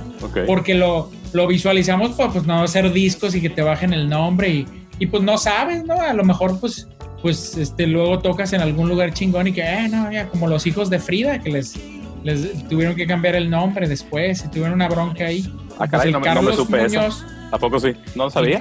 Sí, el, ¿Cómo el se llaman Carlos ahora? Muñoz este, se- son los hijos de Frida, pero eh, antes tenían otro nombre y, y Ah. a ese eh, este, lo tuvieron que cambiar porque se los bajaron. Pues. Correcto. Entonces es, muy importante cuando proyectas algo, este, proyectarlo en serio, pues no, este, y, y, y aunque, aunque pienses que vas a tocar aquí nada más o así, no puedes saber para dónde te vaya a llevar la, la suerte, ¿no? Te comentaba lo del Spotify porque te digo, buscando su música, o sea, yo, yo, yo los encontré poniendo Beretta y solo tú, pues, de la canción y ya me salió y pues me di cuenta que el perfil es de otra banda, ¿no? Entonces, no, no, no sé con qué, con qué, con quién contrataron ustedes la publicación o algo, porque está raro que les hayan hecho esa mezcla, pues, de que les hayan mezclado con otro artista su disco, pues. Y que, no, Sí. que no parezca un perfil como Beretta, pues, digo, como Beretta ustedes. pues. Ajá. Sí, bueno, yo- cuando yo lo busco sí sale lo mío así, este, Ah, caray. el, eh, Así sí. Beretta, así, tal cual. Ver- Beretta y le pones confía, ¿no? Beretta confía y aparece Ah, todo el pues, disco. Sí, pero te digo, si te vas al, al perfil, si le picas al nombre del grupo, se va al, al otro grupo que te digo, ¿no? Ahí para que lo, Ah, para que lo perfil. revisen. Sí, Ah, sí, sí. O sea, en el Sí, perfil lo- de lo voy- artista, lo voy a pues, revisar. viene, viene, aparece Sí. su disco como si fuera de, de otra gente, pues, y es otro género, creo que es como metal, güey, una cosa así, güey. Sí, sí, metalero. Entonces, por ahí sí, para, para que chequen ese rollo. Fíjate que cuando, cuando nosotros por fin nos animamos a, a- a publicar en Spotify, nosotros pensamos que Ultrasonic iba a haber para tirar para arriba, ¿no? ¿no? No es el grupo más original, el nombre más original. Y fíjate que no. Fuimos, cuando nos registramos salió que éramos el primer grupo en, en iTunes y en, y en Sí. Spotify como Ultrasónico. Ajá. Porque había una banda de mujeres que se llamaba Ultrasónicas. ¿sí Sí, no, de, de hecho hay Ultrasónica, hay Ultrasónicas, que es un grupo de vatos de aquí de México, que así se llaman, pero no tienen, no están en Spotify, están en YouTube nada más. Pero sí hay varias hay combinaciones, pero pues tuvimos la fortuna de que, de que sí fuimos los primeros Sí. y pues sí, no tenemos ese problema. ¿no? No, qué bueno que registraron porque, eh, pues, no sabes, pues, a dónde te pueda llevar la música. Un clic. Aquí al Fernando Brito lo llevó a... Ganó, ganó al World Press, este... Es fotógrafo, el Fernando Brito, sí lo Sí, conocen. sí, sí. Este, y, y- Sí, y ganó, ganó, ganó con un clic, me dijo, hey, Nito, que mandé a Italia una, a, a España a un concurso y si gané tercer lugar, dice, pum, y se lo se fue a Europa, pues, el, y expuso y todo el rollo, ¿no? Entonces, La un clic. ¿no? Entonces, Claro, la entonces la música, Sí, la magia supuesto. del internet. Sí. Por supuesto. Oye, Nito, y volviendo, ya, ya pasamos por, el- por su dinámica de ensayo, de producción y todo el tema. Ustedes graban, ¿no? Ustedes graban su música ahí en su cuarto de ensayo. Ustedes lo graban y luego es. por ahí, digo, a lo mejor el, el dato no es preciso, pero les mezcla el Beto Prieto y luego ya. El, el disco este Confía lo maquilaron, ¿no? Sacaron CDs y todo el tema. Ajá, los dos los maquilamos, el, el, Ok. el- el ecléctico y el confía, este, con Sony, pero tiene una, una, una maquiladora este, que se llama Arbato, algo así, que le trabajaban a ellos y que es la, la- pues así nos vendieron la idea, ¿no? Este, pero sí, sí son como maquila de, de Sony. Este, y nosotros eh, eh, lo pagamos todo, pues nosotros como independientes. ¿no? Claro, claro. Mil, mil, mil discos de cada uno sacamos. Órale. Este, pero ahorita con esto del Spotify, la verdad, ya ni mi camioneta trae discos. pues, Ese es el tema, que el, el disco ya es, ya para quien lo quiera tener, es, es para tenerlo como colección. Pero ya no hay, Sí, ya, ya es ya el- las, las laptops ya no traen este lector de, de discos compactos. Los carros ya no traen lector de discos compactos. Traen eh, para Sí, la memoria USB, ¿no? ya queda para el amante del, del- del coleccionar, ¿no? Los discos, ¿no? Que a mí me pesó mucho que quitaran Mix Out, ¿no? Porque los domingos yo iba y me echaba un clavado ahí en los discos, pues no me gusta un chingo. Claro, claro. Este, pero- Fíjate que en ese rollo del formato, pues afortunadamente, aunque pues no es tan masivo y pues es caro ese pasatiempo de, cole- de coleccionar viniles, ¿no? Que ahorita el Ajá. formato ese está siendo muy socorrido y pues para mí es el formato perfecto, ¿no? Que sí, yo creo que todos aquí Oye, tu- pero- tuvimos pero- pero si oportunidad los- de, de convivir con ese formato un buen tiempo allá por los 80s, 90s. Sí. Oye, pero si nosotros todavía tenemos ahí una caja con, con 1200 cassettes, ¿no? Todavía del, del Sí, primer más cassette menos. del ultrasónico. Más o menos. Ah, yo- yo- sí, no- nos son regaló como- uno. Son como, mil dos- Sí, no, como 1200 y nada más hicimos 500, pato. Ve nomás. Eh, Mira, no lo, no lo regalaste, Mi- Miguel. Ahí lo Así tenemos. es. Sí, ahí lo sacamos el otro día. Y sí sirve, fíjate, el otro día tuve oportunidad de, de- de- saqué uno, lo abrí y lo metí a un a una grabadora que me encontré aquí en la casa y dije, ¿y sonó? Y, ah, chingado, dije, sí, aguanta, sí, sí, eso es de buena calidad. Ey, y, con- y con- y para regresarlo uno con este y le, le daba uno así. Qué chilo. Lástima Sí. que, que esto no es como los shows de antes que podíamos decir de el próximo que nos hable se va a ganar un cassette ultrasónico. Sí, no. Oye, Nito, entonces que- graban todo, graban todos ustedes eh, ahí en su estudio, in-house, son como auto, auto, se pro- autoproducen, por decirlo de alguna forma. Y sí, Sí, nos ha mezclado el Beto en, los dos discos. Sí, del Beto, el Beto, eh, nosotros producimos todo, ideas y todo, y como lo que más gastas, pues, imagínate ahorita meter un estudio, este, que te cuesta, te cuesta una lana, este, nosotros eso lo ahorramos porque aventamos las baterías hasta que quedan al chingazo, Claro. aventamos todo, todo, todo así, si vienen, no, sabes que no me gustó este cachito de la línea, pum, va y ponche esa parte, este, y así nos vamos armando todo de una manera sin límite de tiempo. Claro. Y eso es, eso es la ventaja de tener tu estudio casero. Sí, nosotros Este, cuando, luego- cuando empezamos con este rollo del estudio allá en los 2000 pues decíamos, oye, y si vamos y nos metemos a un estudio, pues mejor nos compramos unos dos micrófonos, ¿no? Con lo que te ibas a gastar el tiempo de estudio Claro. y ahí vas, y ahí vas, y el micrófono, Claro. pues ahí, ahí queda, mientras, obviamente, mientras lo cuides, pues el micrófono no se va a acabar como las horas de estudio, ¿no? Así es. Sí, nos producimos y luego vamos con el Beto, le llevamos los, los archivos y él los mete en Pro Tools y ya en Pro Tools pues ya, ya, este, ahí ya los mezcla y, y masteriza y, y somos de los que nos gusta estar ahí en la mezcla porque nos gusta eh, eh, eh, cuidar nuestro sonido. Claro, Sí, eso este, te iba a preguntar, de hecho. Te iba a preguntar si se lo dejaban a él, a que, a que a su percepción, o ustedes metían su cuchara. No, siempre nos gusta estar porque pues en gusto se rompen géneros, ¿no? Este, y, y, a lo mejor nos gusta, ya tenemos la idea pues de, que- de lo que queremos. Este, y, y a lo mejor él como, como no es el productor, sino que él es este, pues como nuestro ingeniero, pues que nos haga arreglado, masterizado y todo, pero el productor es el que sabe lo que quieres hacer. Pues, y los productores pues somos, somos nosotros. Correcto. No, Esa parte es bien interesante, fíjate, porque eh, pues no, no, no es común y tampoco lo digo como, como, como una cosa extraordinaria. Eh, hay mucha gente que cuando graba, eh, graba con, en un estudio y le deja las decisiones a quien lo graba, ¿no? No, se meten eh, tan de Sí. lleno al, al- al sonido final. Y pues te- luego termina sonando al, al gusto del, del, del chango del estudio, ¿no?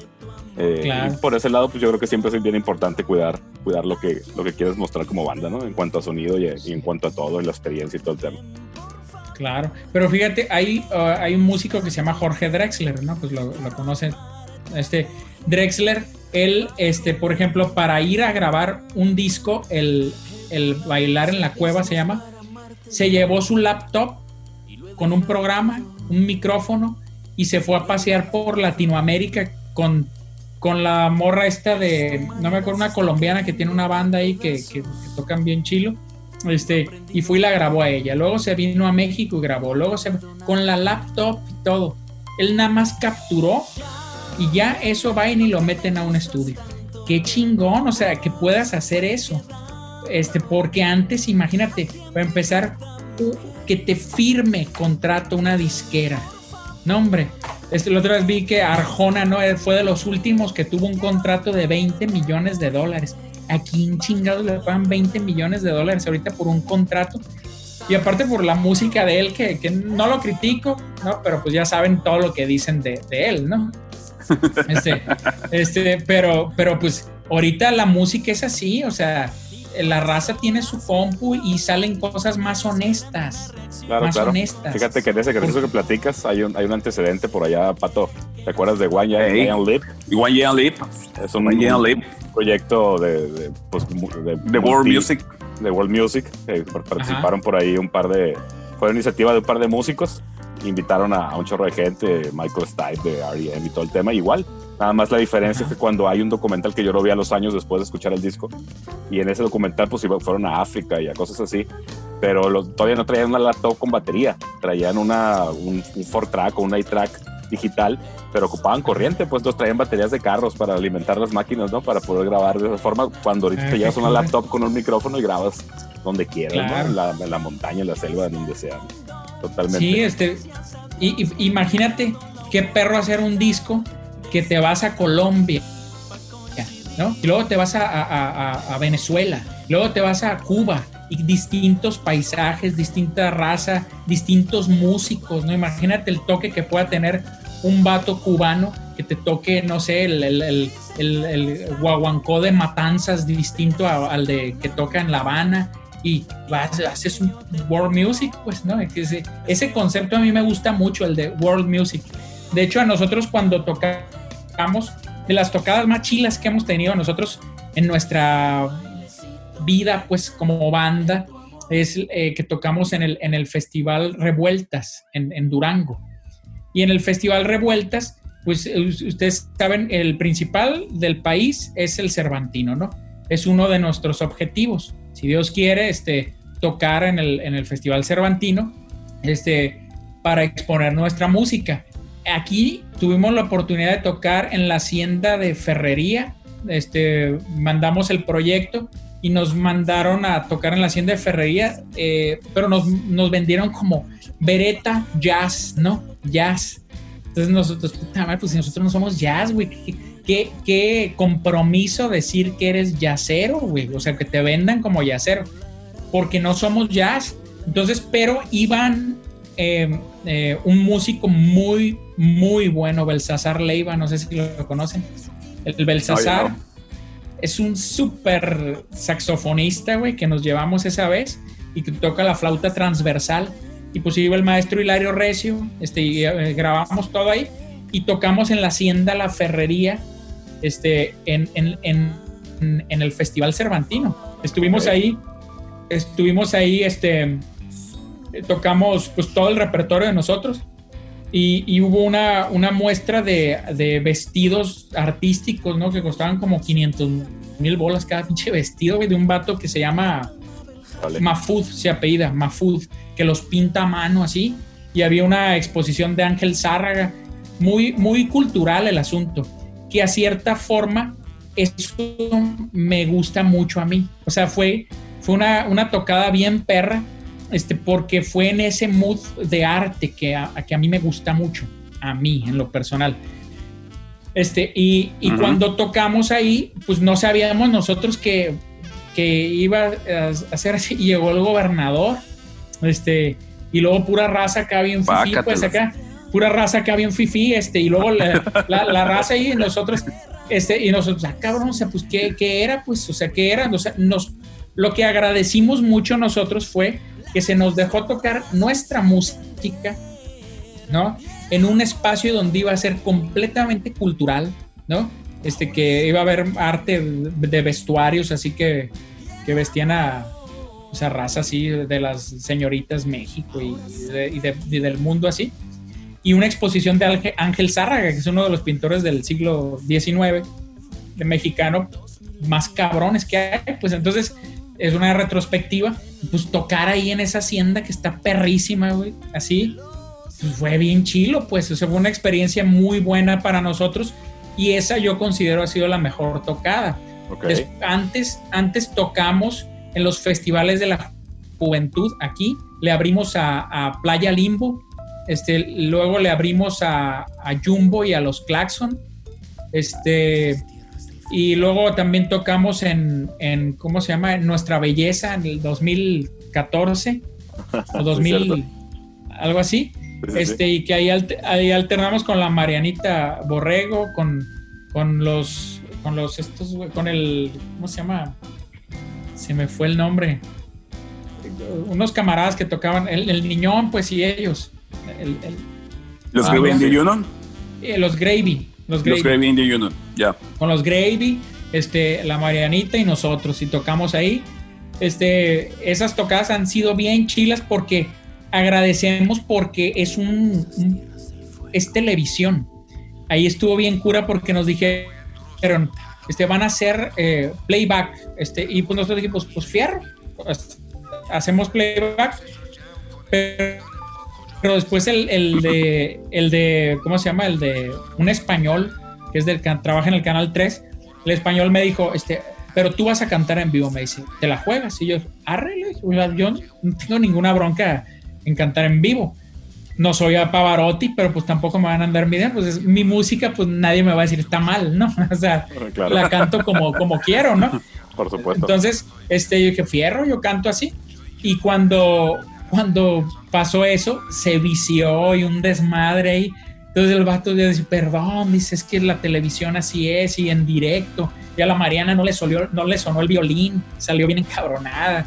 Son, o sea, ves las diferentes experiencias, pues, ¿no? Entonces la televisión así es, y hemos estado en dos, tres ocasiones en la tele y pues es playback y hacerse uno pendejo ahí cantando así como que la... Pero lo que se agradece de eso es que, que el espacio, pues, ¿no? Para la música propia Por y que te supuesto. estén dando un chance, o sea, pues qué perro, o sea, gracias, ¿no?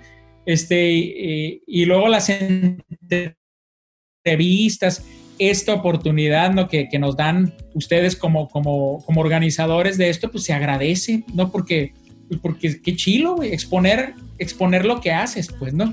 Este, nosotros somos muy agradecidos. A nosotros muchas veces piensan que somos bien mamones, pero la neta no somos mamones. o sea, se- nos tachan así como que ah, es muy mamón. O sea, pero a ver, bueno, ¿cuál es el fundamento para decir que soy mamón? Este, y no es nada de eso, ¿no? Lo que pasa es que, no sé, este, hay, Están hay muy que- blanquitos. sí, alguna cuestión racista así de ese tipo. Fíjate, No, entonces, que, que ahora este, con es, el, güer- es güerito, es fresa. Fíjate que ahora con, con, el, con esta oportunidad del podcast, sobre todo con que hemos platicado con gente que ya conocíamos, pero pues no habíamos tenido eh, oportunidad de platicar así en corto, digamos, o que o platique su historia, siempre sale a relucir ese, ese tema, ¿no? De que a lo mejor es gente que conocíamos desde, desde los 90s, 2000 y, y como nunca se dio la oportunidad, Ajá. pues nunca convivimos. Y realmente si se hubiera dado, hubiéramos sido bien amigos y hubiéramos podido hacer un chorro de cosas, ¿no? Que igual el tiempo, igual las circunstancias, pues no son las mismas. Ahorita, ahorita pues es, es otro mundo, por decirlo de alguna forma, y, y siempre te das cuenta, hemos tenido la oportunidad de darnos cuenta que tenemos mucho más cosas en común que diferencias, ¿no? Y en ese momento, en aquella época, pues había rivalidades, había, había algunas cosas y realmente eh, era, era pura apariencia, ¿no? Y eran puras ideas quizá de uno, quizá del otro, y, y- y te privaron de esa oportunidad de quizá haber, haber hecho algo, ¿no? Haber hecho algo cuando menos Claro. estrechar más la amistad, ¿no? Claro, y a, mí se me hace súper chilo, pues, o sea, o sea, ahorita convivir con ustedes, por ejemplo, que los conozco desde hace mucho, pero que no, por X o por Y no hemos tenido la oportunidad de convivir más. Este, y yo me caen súper bien. Entonces yo digo, qué perro estaría un día una carne asada, una peda con el Miguel, con el Cristian, con el Juan. No, este, qué chilo. O sea, yo, yo eh, encantado, pues, porque de nuestra parte, nosotros, mi carnal y yo somos sociables, pues, ¿no? Este, nos gusta mucho convivir. di- disfruté mucho esa tocada de allá de donde, del Chimizu, en la que se veía Culiacán, todo eso, y pistear con ustedes un rato ahí, pero me hubiera gustado quedarme más. Pero eh, también en veces hay mood de otra raza que no se presta pues como para convivir, pero este, o los tiempos, lo que quieras, pero bueno, lo, se, se me hace bien chilo. Ah, ¿Sabes quién me cae súper bien a mí? El Alfredo Redondo, el Chespi Uribe, ¿no? De Calavera.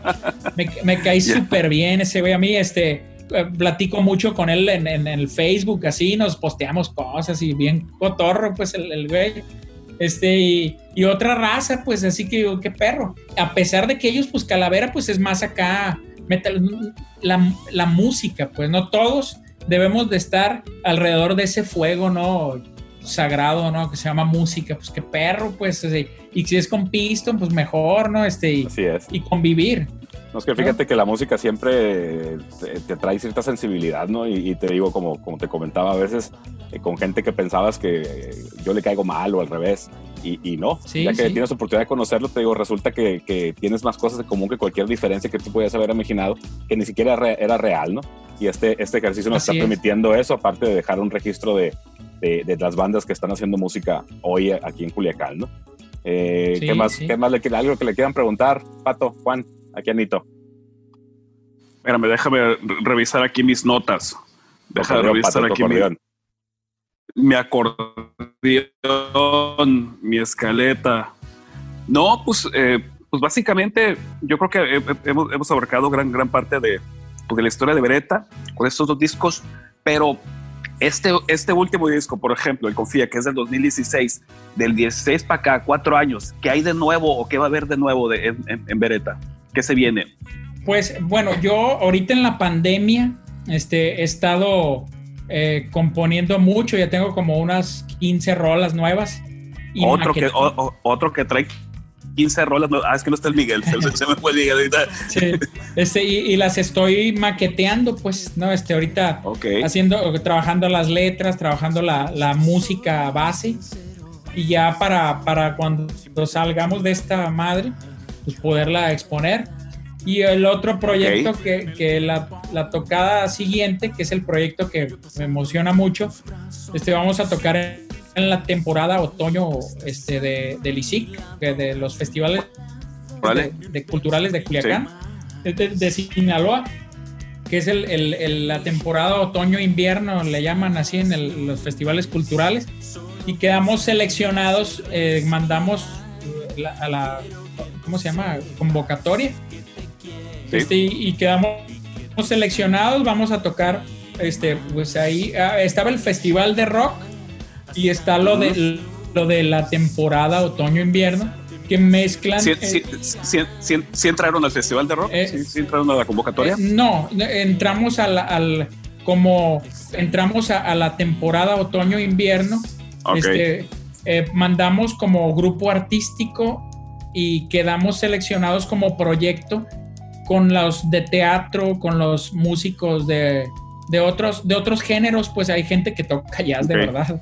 No, eh, nosotros nos Sí. pusieron banda de rock vereta. Entonces, bueno, pues ya, es que la, la gente que no sabe, pues este, dice, ah, es rockero. O sea, pues si te ven que tocas y tienes Sí, una banda, claro. es, es el, rock. el cliché, pues, el cliché, pero, pero pues ya que nos escuchen, pues van a, a ver. Pero vieron el proyecto, pero mucha gente pues no sabe poner las nomenclaturas a qué estilo de banda tocas o qué tipo de música, pues no. Fíjate que eso de lo- hecho, la, en el caso de ustedes yo lo veo como una ventaja, Nito, porque en- dentro de, de todo su estilo que traen de, de funk, que se dan ahí libertades de tocar bossa nova y, y- y unas, unas cosas más eh, yaceras y, y por ahí meten alguna instrumen- instrumentación como trompetas, como ya platicaste. Yo creo que es, es una ventaja para, para, para ustedes, porque pueden tocar con, como ya pasó con, con la Culichi Rock Army, pues Culichi Rock Army le pusimos ese nombre, pero la verdad estamos abiertos a todos los géneros, ¿no? Hemos tenido hip hop, Ajá. hemos tenido proyectos experimentales, hemos tenido eh, del- de, estos cuates que tocan la guitarra, cantan nada más, no, no, no, no sé qué género le digan a eso, cantautores quizá. Este, el, el movimiento está abierto a todo eso, ¿no? Y yo creo que el grupo, el proyecto de ustedes es, es, es- tiene toda esa, esa posibilidad de funcionar en un escenario de rock, en un festival, eh, quizá, quizá no de metal, obviamente no, Eh, ahí ya, ya nos vamos a otro lado, pero a, a cualquier festival Ajá. o cualquier otro tipo de evento eh, su banda funciona, ¿no? Y, y eso yo lo veo como una ventaja, totalmente, ¿no? Sí, fí- fíjate que nosotros cuando tocamos, de hecho, hacemos una selección de canciones, decimos, por ejemplo, cuando tocamos con ustedes en el backstage, este, dijimos, a ver, ¿qué vamos a aventar en, en la- en las rolas ahí? Este, eh, es un bar, es esto, y vemos el mood de la tocada. Entonces decimos, aventamos lo funk, ¿no? Este, puro movido. ¿Qué, qué, qué, qué, qué sabor queremos dejarle a la raza? Y empezamos. Tenemos una forma de, como de, de construir el show, por así decirlo, ¿no? Claro, Este, em- empezamos con una canción que conecte, o sea, que pegue, este, porque la primera impresión nunca se olvida, es lo Claro. que dicen. el primer fregazo, claro. Entonces, el, el primer chingazo que sea algo que, que, que, que te haga voltear, pues, ¿no? Este, en lo que nosotros, a nuestras posibilidades, a nuestro nivel musical y todo, pero que consideremos que sea lo que, lo que pueda llamar la atención. Empezamos así, luego después eh, bajamos la tonalidad. Yo siempre lo pongo así como si fueran unos ganchos aquí, otro aquí y otro aquí, que son los puntos más altos de la tocada.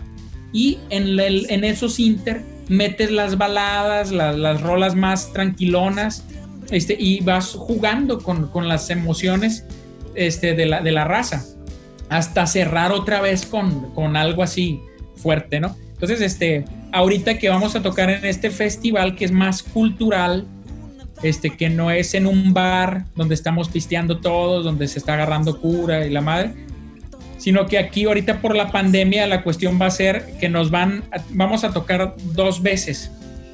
Este, va a ser, eh, nos dicen que las presentaciones hay dos opciones, una puede ser en vivo y otra en grabación.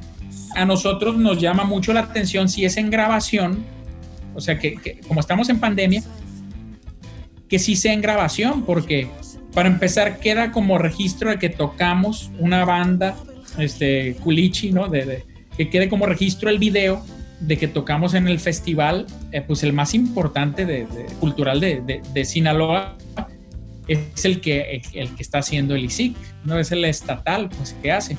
Entonces eso ya queda como registro. Para nosotros esto significó más, o sea, de los festivales de la juventud Ajá. aquí subimos a, a tocar en el, fe- en el principal festival cultural que ha sido lo que siempre hemos querido. ¿no? Entonces, este, eh, de hecho, en alguna ocasión también lo comenté contigo, Miguel, Así es. este, que, que nos interesaba mucho ese tipo de, de- de presentaciones, de estar en, en- en- con un pie en lo cultural y otro pie en lo comercial, por no, ¿por qué no decirlo? Porque todo el mundo pues nos gusta que nos escuchen, ¿no? Pero este, eh, pero así, que sea una cuestión media, pues ni muy así, muy eh, así, eh, muy fifí, pues así, muy eh, cultural, así demás, pero tam- tampoco tan, tan acá, eh, no, este, solemne. de hecho, en- eh, cuando tocamos en el cen- ah, tan solemne, no, de hecho, cero solemnidad, a mí no me gusta la solemnidad,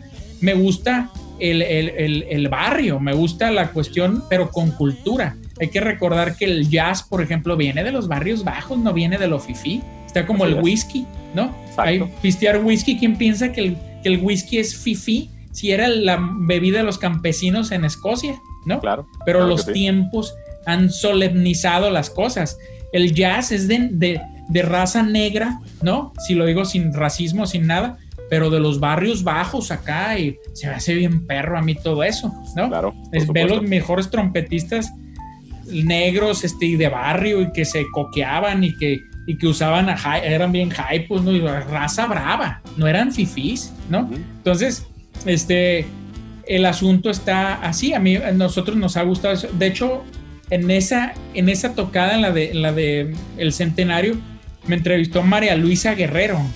Este me dice, oye, este, Juan Carlos, es que vamos a, este, y ahí le di- dije no, porque sale la entrevista, por eso me, me acuerdo de lo que me dijo, que le he visto varias veces, ¿no? cuando te entrevistan la vez así, la ves Claro, claro, güey, claro. Este, y, y me, me dice, este, oye, ¿y qué piensan ustedes pues, de esto que les estoy diciendo, no? Que un pie en lo cultural y otro en la, en la cuestión eh, comercial. Pues no comercial de vendimia, sino que se preste al oído de la gente.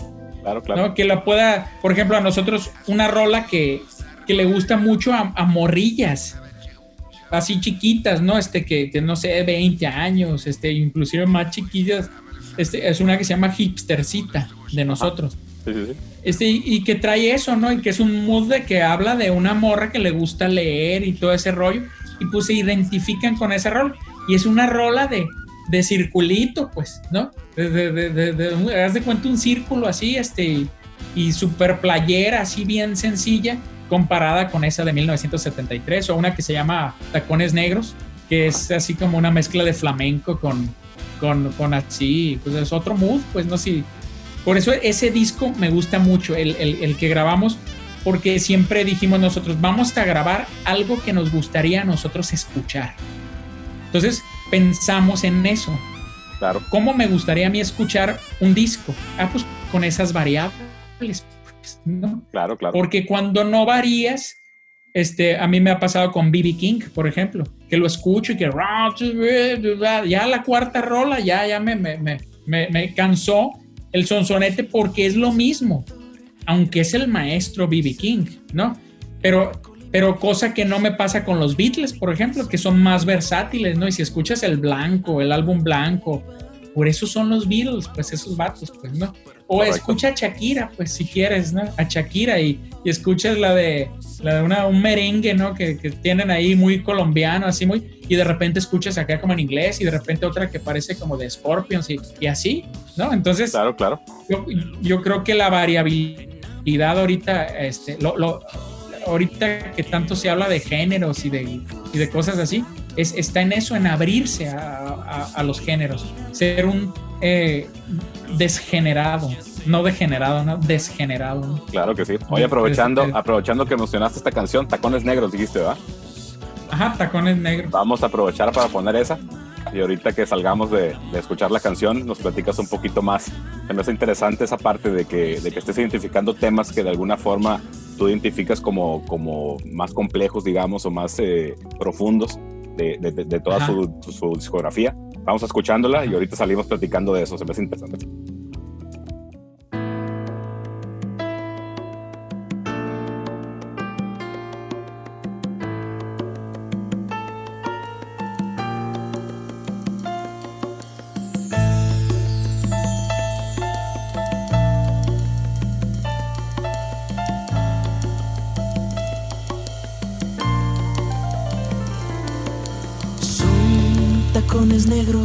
Que bailes a media luz que llegue el arte con esa forma de mirarme. Sí, que vibre el viento con mis ojos, que de una nota de asombro esta intención desafinada. Y fue tu aura encantadora, bendito duende que enamora. Hoy las palabras son de oro, fluye en tu boca un mar de vida. El tiempo cae a cuenta gotas y la ciudad se vuelve otra. Con tu presencia llenas todo. Ya ven bailando que me gustas tanto que tu amor se fue quedando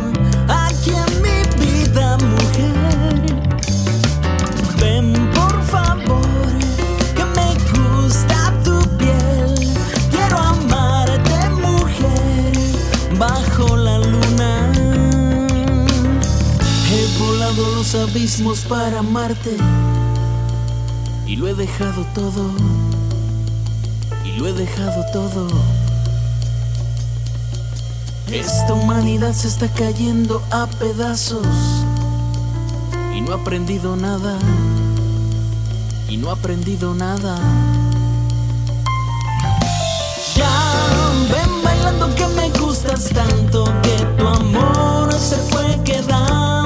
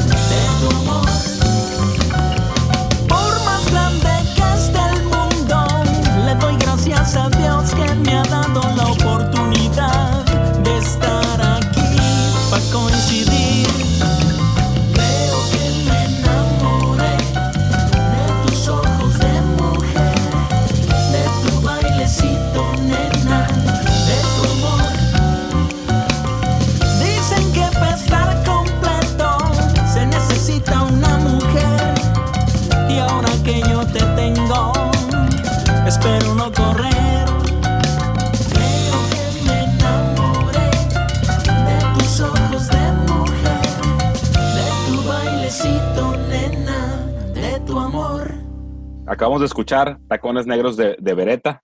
Eh, vamos eh, retomando este tema, Nito, de esas canciones que, que nos comentas que, que tienen más profundidad, digamos, o, o- o le metes más, más, eh, más elementos, más, más el, el- el alma por ahí.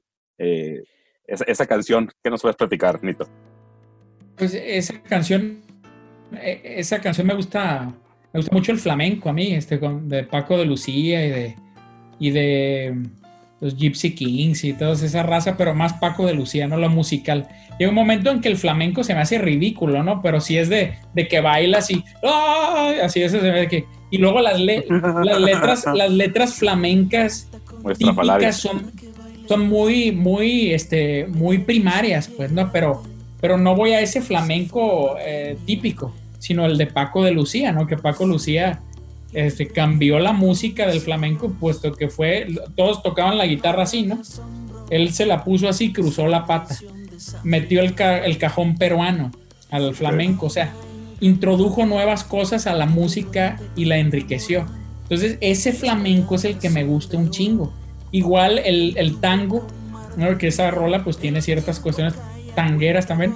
Este, el, el tango me gusta mucho, pero el tango, pues sí está Carlos Gardel, que es el, clásico, pero este, está Piazzolla, que es el que cambió el tango así completamente, ¿no? Entonces, es, eso, eso, eso en la música de nosotros ha influido mucho en el sentido de que dicen, pues si tú quieres este, tocar como Kiss, bueno, pues basta con que saques los covers y empiezas a tocar como Kiss y uh, acá, ¿no? Pero si quieres tocar como alguien, trata de imitarlo, ¿no? Entonces, ¿qué escuchas?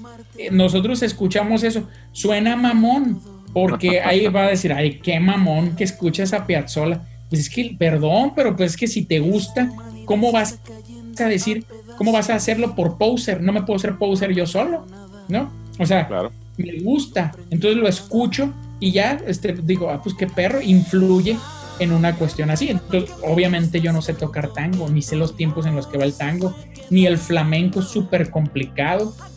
Los bajistas, lo grabó el César Rivas ese bajo, pues el César está experimentado, pero no tocó como Carlos Benavent, ¿no? El que, el que toca con Paco de Lucía, que toca, o sea, que es un máster del, del des- pero el, el Pañales toca bien perro y lo, lo pudo, pudo hacer un bajo decente. Entonces, es una canción que es un, es, es- es un estilo eh, a, a eso, pues va al estilo flamenco con una letra pues que tiene cierta poética, ¿no?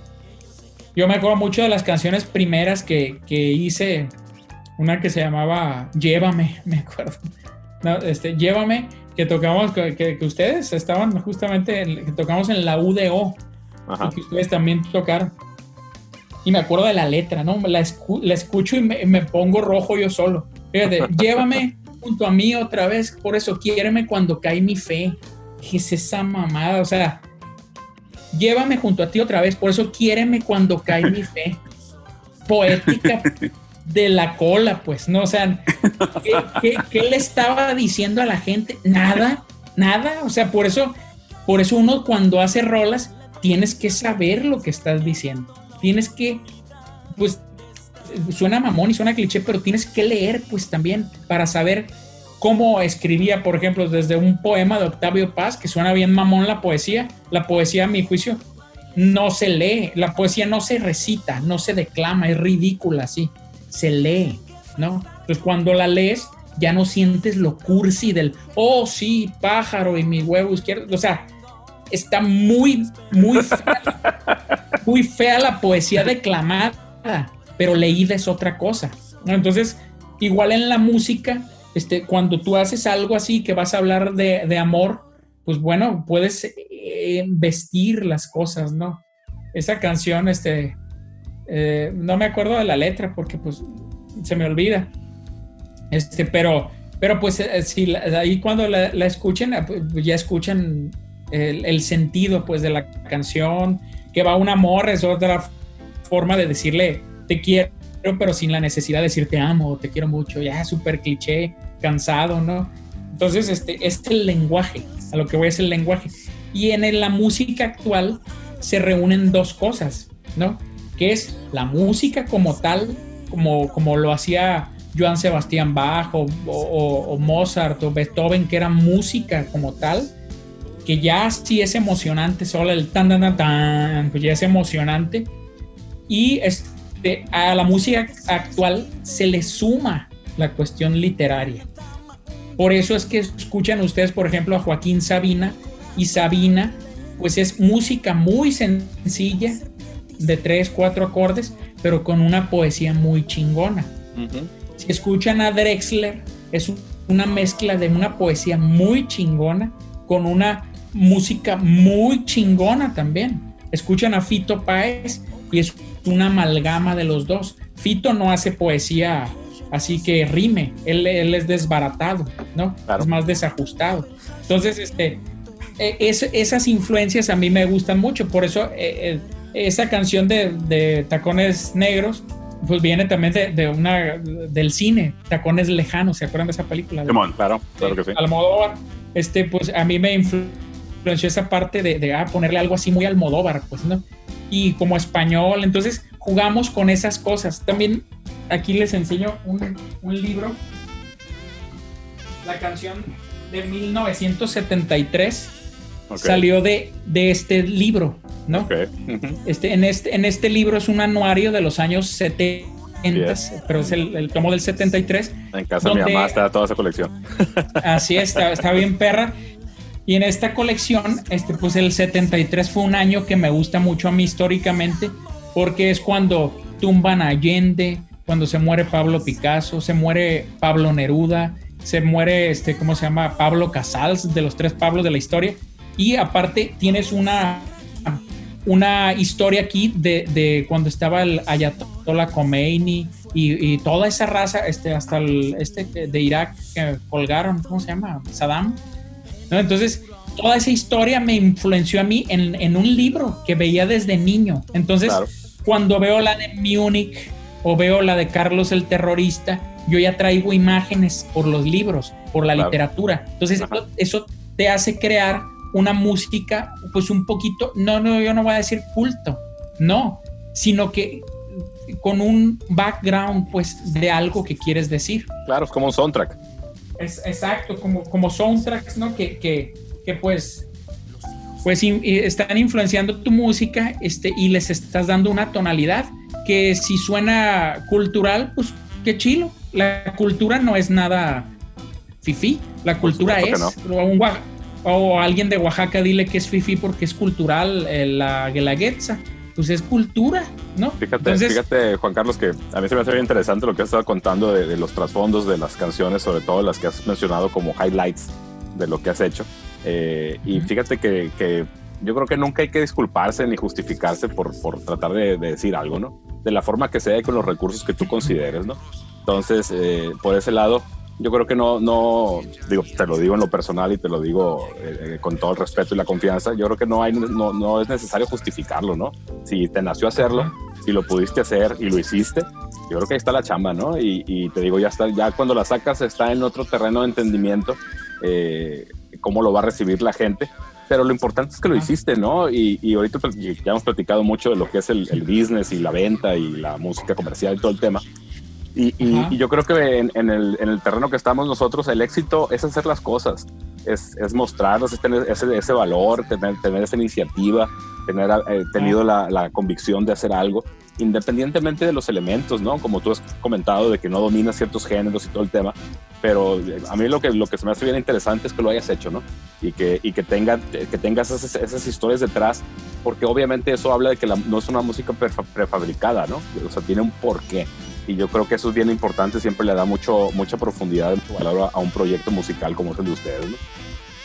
Sí, sí, este, nosotros eh, tratamos, ¿cómo decir?, de, de ser pues, lo más honesto, de ser lo que somos realmente, o sea, lo que Claro. nos gusta. Claro, por supuesto. Porque si no, entonces uno es un poser, pues. ¿no? Sí, no, no, no, no tienes por qué contenerte, pues si, si, si te surge una idea, eh, por más, Ah, eh, quizá, te digo, siempre el, el- el peor crítico de uno- de- del trabajo es uno mismo, ¿no?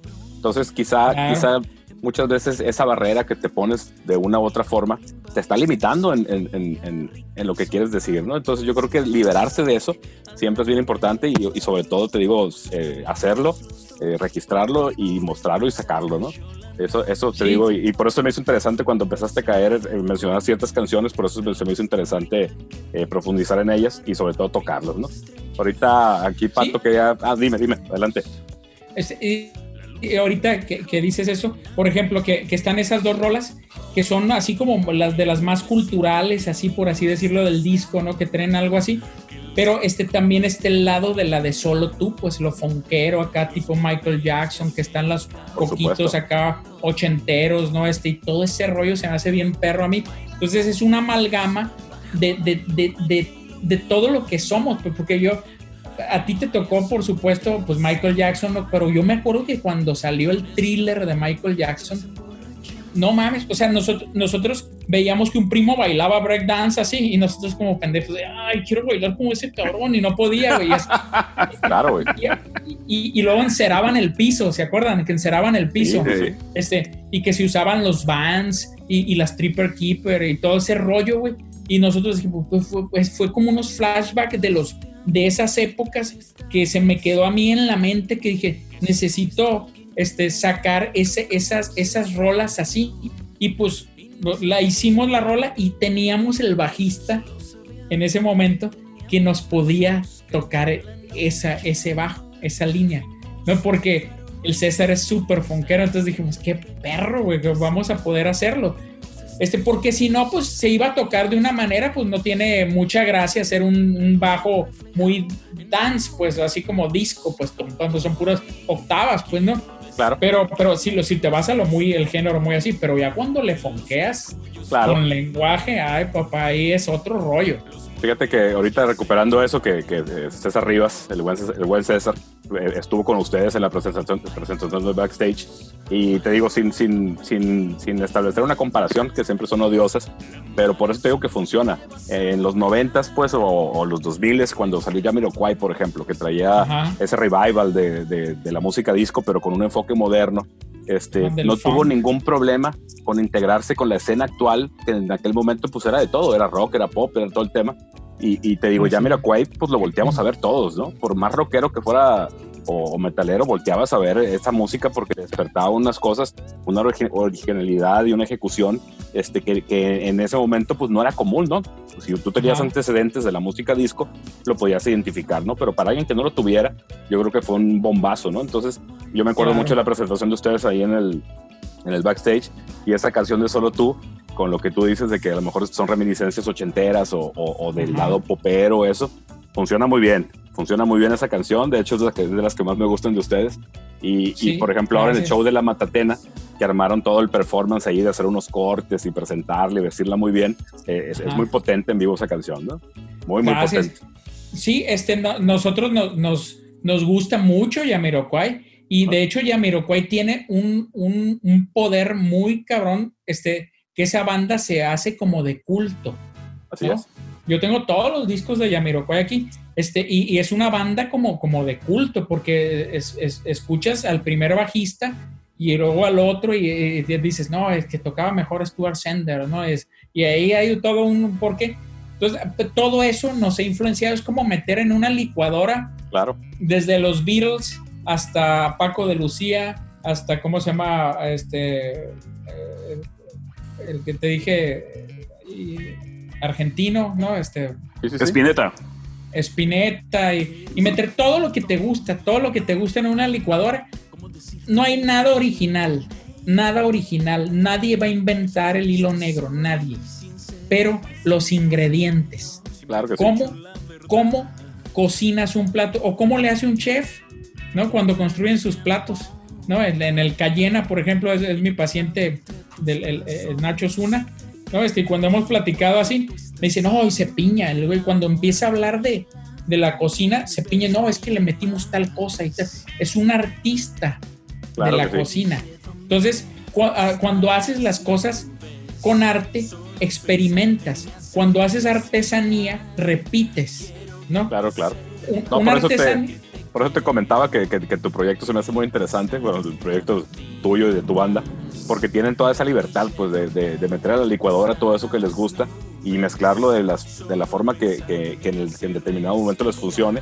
Y, y te digo, y su propuesta funciona en varios terrenos. Puedes tocar, como ya platicamos, en un ámbito cultural, en un ámbito eh, farandulero, como los Ajá. eventos de, de belleza que estuvieron tocando Sí. en, en- en- en- en un radio, por ahí tuvieron una presentación en vivo en radio, eh, y pueden tocar en un evento de rock sin problema. Y por ejemplo, eh, si, si- si se llega a dar la oportunidad, pues si te fijas, los festivales más populares ahorita a nivel mundial, dejando de lado los, los festivales especializados de ciertos géneros como son el metal o el reggae o el hip hop, todos los festivales ya, ya, ya no son un, festivales de rock ni de pop, Así es. y de hip hop. Son festivales que te muestran propuestas actuales que tienen cierta trascendencia, quizá algunas por cuestiones comerciales, pero unas, quiero yo pensarlo así, que en 15 años van a seguir vigentes, ¿no? O, o seguir evolucionando. Que, que te digo, su proyecto yo lo veo en, en- en esos, en, esos, eh, en ese contexto, ¿no? De poder funcionar donde sea, ¿no? En, en- un festival este, cultural o en un festival más comercial o un festival de la juventud por ahí funciona muy bien su proyecto, todo lo que ustedes traen, cómo han logrado conjugar todas las influencias y todo lo que les gusta, ¿no? Qué chilo, carnal. No, pues, y fíjate, otra cosa que también eh, me interesa es que, que sea como atemporal, Claro, por supuesto. ¿sí? Porque si es atemporal, puedes tocar una canción que puede estar vigente siempre. Porque, es. por ejemplo, este, solo tú, esa canción, pues como es una cuestión como ochentera, y ahorita, si tú escuchas, hay mucho ahorita cinte y muchas cosas así.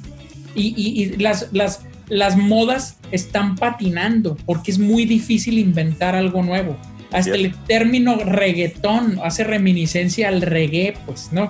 O sea, o- o- eh, entonces, este, son, son cuestiones, este, ¿cómo decirte? Estamos patinando, los seres humanos vamos así, pero el que va a la punta de la lanza, pues ese tiene que inventar cosas nuevas y pues dice, pues ¿de dónde lo saca?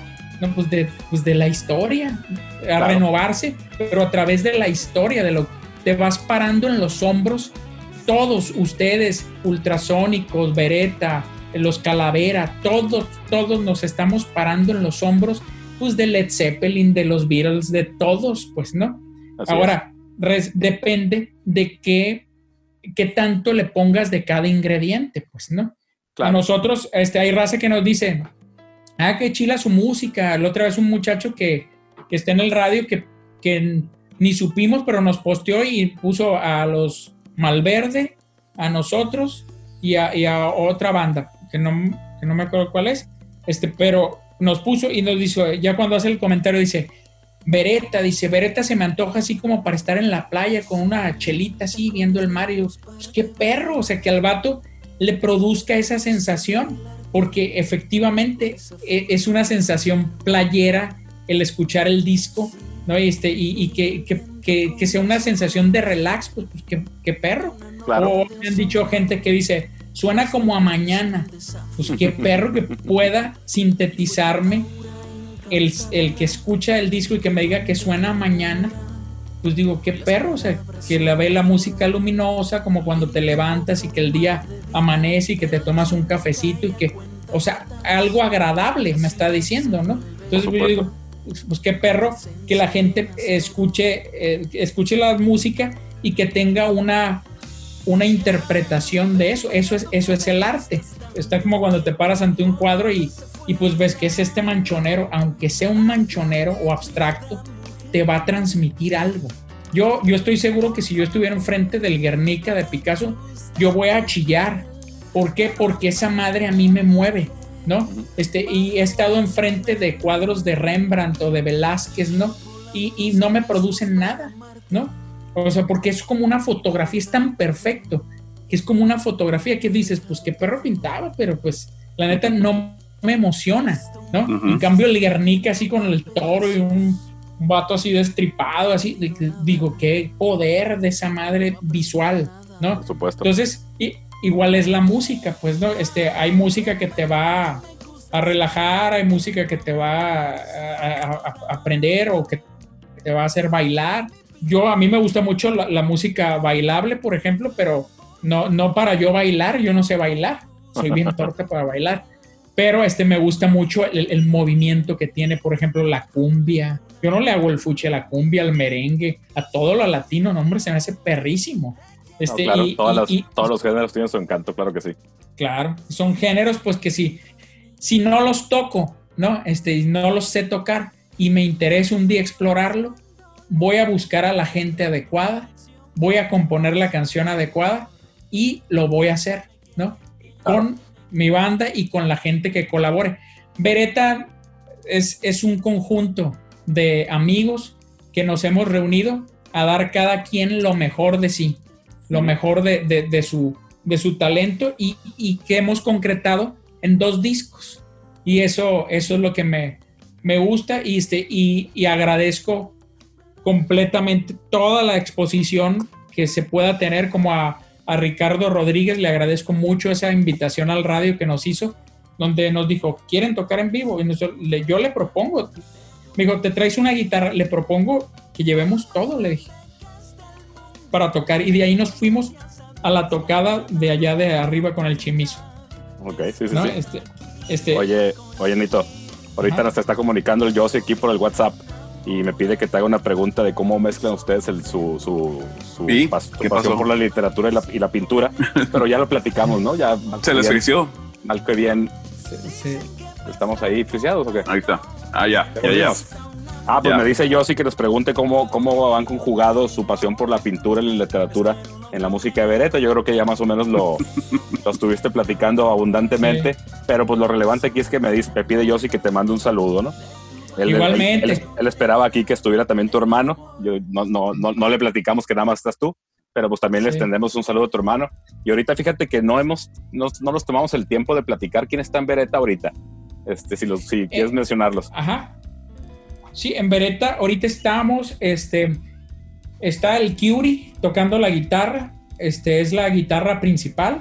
Ajá. Este, yo trato de no tocar mucho la guitarra para, para, para no distraerme en la cantada, porque, porque no me gusta fallar en el tono y, y no me gusta fallarle, ¿no?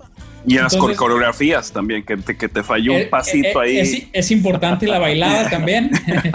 este, entonces me pongo, me pongo a concentrarme en lo que me toca a mí y, Claro. y me lo dicen, me lo dicen, hey cabrón, tú da la nota, cabrón. Si no das la nota, se, se, se- se encabrona mi hermano conmigo cuando, Mira. cuando no canto bien. Es que es muy perfeccionista ese güey.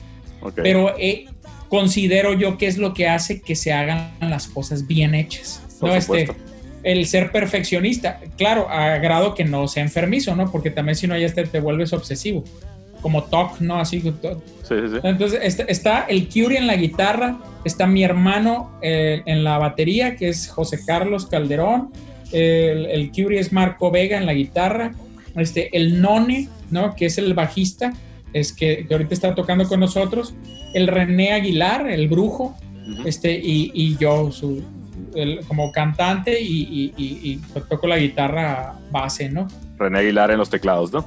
René Aguilar en los teclados, el, el brujo, ¿no? Entonces, este, ahí somos nosotros, ahorita lo que estamos, tengo 15 rolas nuevas ahorita para, para, para, pues, que he hecho en la pandemia, pues ya tenía otras, ¿no? Ya maqueteadas, pero ahorita en el encierro se presta, pues, para, Claro. para poder maquetear a gusto, este, y, y las letras ahí las estoy trabajando así, que, que nunca me den vergüenza. Por supuesto. Porque, porque decía Cerati, se me quedó mucho una cosa de Cerati, que decía, de- que le preguntaron, ¿de qué te avergüenzas tú en tu vida? Y el vato sí dijo, puta madre, de la de te hacen falta vitaminas, dice, qué culera rola, dice, ¿no? Este, y, y- y tiene razón, o sea, No conocía ese dato, fíjate. A mí no me gusta mucho Eh, Soda en los primeros no, discos, ¿no? Pero bueno. No, es que, es que está culerísima esa canción de te hace Claro. falta vitaminas. Sí, pero si Es te el- vas, el- si te vas a la- Sí. al, al ambiente y a la época, pues las canciones ochenteras del, del pop inglés y, y gringo y todo el tema, pues eran letras muy bobas, ¿no? Sí, muy bobas, este, de Clash y toda esa raza. Este, eh, pero, pero tienen su arte, pues por retratan una época. Retratan su- una época, pero él, él, él decía eso, porque no tiene nada que ver el Fuerza Natural, el último Claro. que hizo, con el, con el, esa de te hacen falta vitaminas. Es una Sí, mamada como, esa rola. como lo, como lo platicamos ahorita, quizá, quizá si Cerati no hubiera compuesto que hace falta vitaminas, pues no hubiéramos tenido el Cerati en el fuerza natural, ¿no? Claro, no, no, no, no, no tendríamos, por ejemplo, todos hemos hecho rolas bien culeras, pues a la neta, Claro. todos, todos hemos construido, pues ahorita te dije la, la de, les dije la de, la de llévame, no, llévame junto a ti otra vez, por eso quiéreme cuando cae mi fe. ¿Qué es esa mamada? O sea, soy soy una, una cuestión súper pobre, pues súper pobre. Sí, sí, sí, esa- pero por, por algún lado, por algún lado hay que empezar, ¿no? Y hay que empezar a No. jugar con las palabras y con la, con la música Claro. y el arreglo y cómo, cómo metes tus ideas en la música, ¿no? Creo que es bien Claro, importante este- esa parte y yo creo que no hay otra forma. No hay, no, o sea, ojalá, pre- ojalá todos pudiéramos eh, decir, ya no, pues, mi primera canción fue Bohemian Rhapsody o Sí. to Heaven, pues, pues no es así, ¿no? Y yo creo que. Que al músico que le pongas la mano, pues te va a decir que sus primeras canciones eran terribles, ¿no? Eh, ahorita el, Claro. pato te, el Pato te quería eh, preguntar algo de los videos, Pato. Ahorita en el break que hicimos.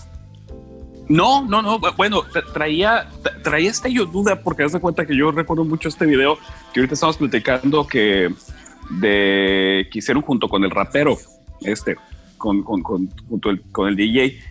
Ese video lo grabaron en San Francisco, ¿es correcto? Sí, eh, lo grabamos en San Diego. San este, Diego. en San y fue ex- expreso, fueron a, a San Diego a hacerlo o, o- o dio la No. casualidad de que andaban por allá. No, no, es que nosotros, por ejemplo, todas las producciones que hemos hecho son producciones de bajo presupuesto, porque Ujú. no tenemos dinero como para andarle metiendo a videos y así. Entonces, en una de las idas que yo fui a comprar una guitarra, ¿no? me compré Órale. una, una Gibson Les Paul con la que toco ahorita, este, una doradita, este, y fui y la compré y, y el Curie fue con nosotros y, y mi, carnal. Y ahí aprovechamos, nos fuimos a Coronado, hicimos unas tomas con una cámara, una D60 que teníamos nosotros.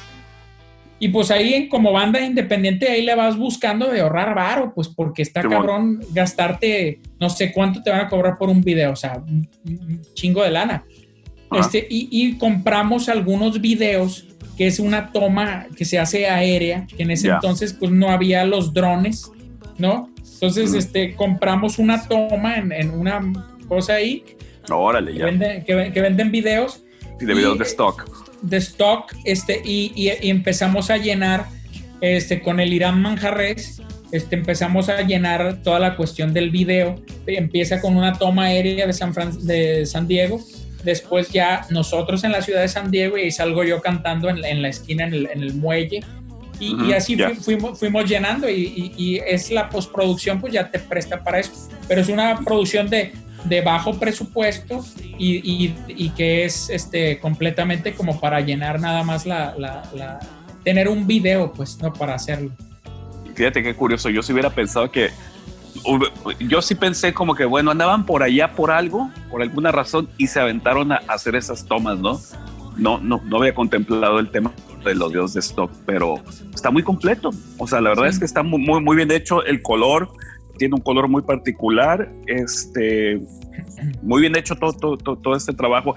Y vaya, y, y- y- y todos los demás videos que tienes ahí en tu canal, ¿no? Sí, hay unos, e- ese video en especial, sí nos fuimos a San Diego, anduvimos por la Quinta Avenida, este, nos metimos a un bar y hay unas tomas ahí que, que hay una morra que sale en una... Ahí, o sea, eh, todo eso, y luego con el lengua alerta lo grabamos cuando estuvo aquí en la casa de mi carnal y ahí Ajá. lo grabamos. Este, y, y así, así se fue haciendo el video ese. Este, Ok. y hay otros que ya hemos estudiado, como el de Solo Tú, Ajá. este, lo hicimos aquí en la isla, este, pero ahí, Sí. ahí donde está el Wings Army, ahí había un, un- un lugar como para niños, que, que- que es como de fiestas. Este, y, y lo rentamos, ¿no? Y pues tenían una madre de esas, así como, como una bola de esas, eh, disco bowl, de esas. Este, y pues ahí oscuro todo, colgamos todo, toda la producción eh, de nosotros, este, y Va. el Marco Garguti y los Garguti, este, se encargaron de hacer el video, y pues ya queda acá como que estamos así en la, en la noche, luego la Roxé nos ayudó este, ahí, este, la Beba, que, que- que- que a- actuaron ahí en el video, una, la Roxé se puso patines acá y le dio el tono ochentero acá, Ajá. este, y, y así, pero de amigos, pues, ¿no? Este, la neta Claro. es que todo se ha construido en base a pura inventiva y bajo presupuesto. Claro, claro. Esto como- no es- como es más- funciona, cómo funciona este Claro, negocio la- de la música independiente. Sí, este, no, y, y me- quedo yo con el hocico abierto así cuando veo que hay bandas de aquí que han pagado, eh, no sé, 200 mil pesos por un video y que digo, no mames, 200, o sea, les vieron la cara, ¿no? O sea, les vieron la cara. Y si con 200 mil bolas, no mames, yo hago como cuatro discos.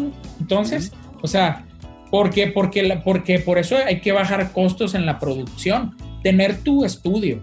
Ujú. Y ya así, como yo no le sé al Pro Tools, no tengo tiempo para, para, para aprenderle, pues ahorita son muchos los intereses que tengo en otros aspectos que me quitan tiempo como para meterme al Pro Tools de lleno, pues, pues no tengo tiempo. Y aparte, pues mi profesión, tengo que pagar las escuelas de los niños, tengo que, o sea, la vida, la vida, pues, ¿no? Entonces, claro. Ajá. Ahí- ahí- ahí Este- lo importante del Pro Tools es saberle poner rec y ya. Claro, o sea, sí, sí, o sea, grabar, ¿no? Yo grabo con el, el- ¿cómo se llama? Eh, se me fue el nombre, pero yo tengo una, ah, tampoco se me acuerdo del nombre, una Presonus tengo, Órale. una, pre- una Ay. Presonus, Este, ¿Al estudio One o cuál? Studio One. Con Studio One yo capturo todo este, y, y- y con eso este, ya lo llevamos a Pro Tools. Y Ah, yo, creo- pensé que grababan este, en Pro Tools y ya le pasaban el proyecto al Beto. O sea, el- le llevan y sacan todos los tracks y ella los mete al Pro Tools.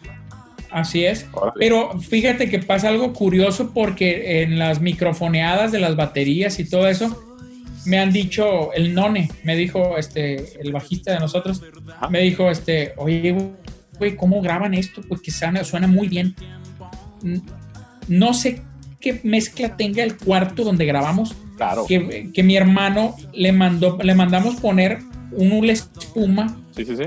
y una madera atrás con un hule espuma como de unos 10 centímetros más o menos Sí, sí, sí. y él le toca en una plataforma que erradica el sonido que no, Que no haga el que boom no en el pegue suelo. en, en- exacto entonces tenemos ese ese cuarto donde cuando cierra se cierra hermético pues haz de cuenta que en las primeras veces que nos metimos ahí entrábamos y cerrabas y te mareabas Claro.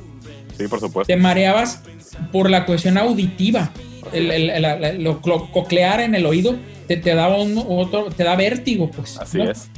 Entonces dijimos, ah, cabrón, ¿qué pasa aquí? Se sella tanto el sonido, está tan hermético que cu- cuando grabamos con los micrófonos, como grabamos con, con SM57, SM, eh, SM57, el beta, no sé qué, del bombo. 52. 52.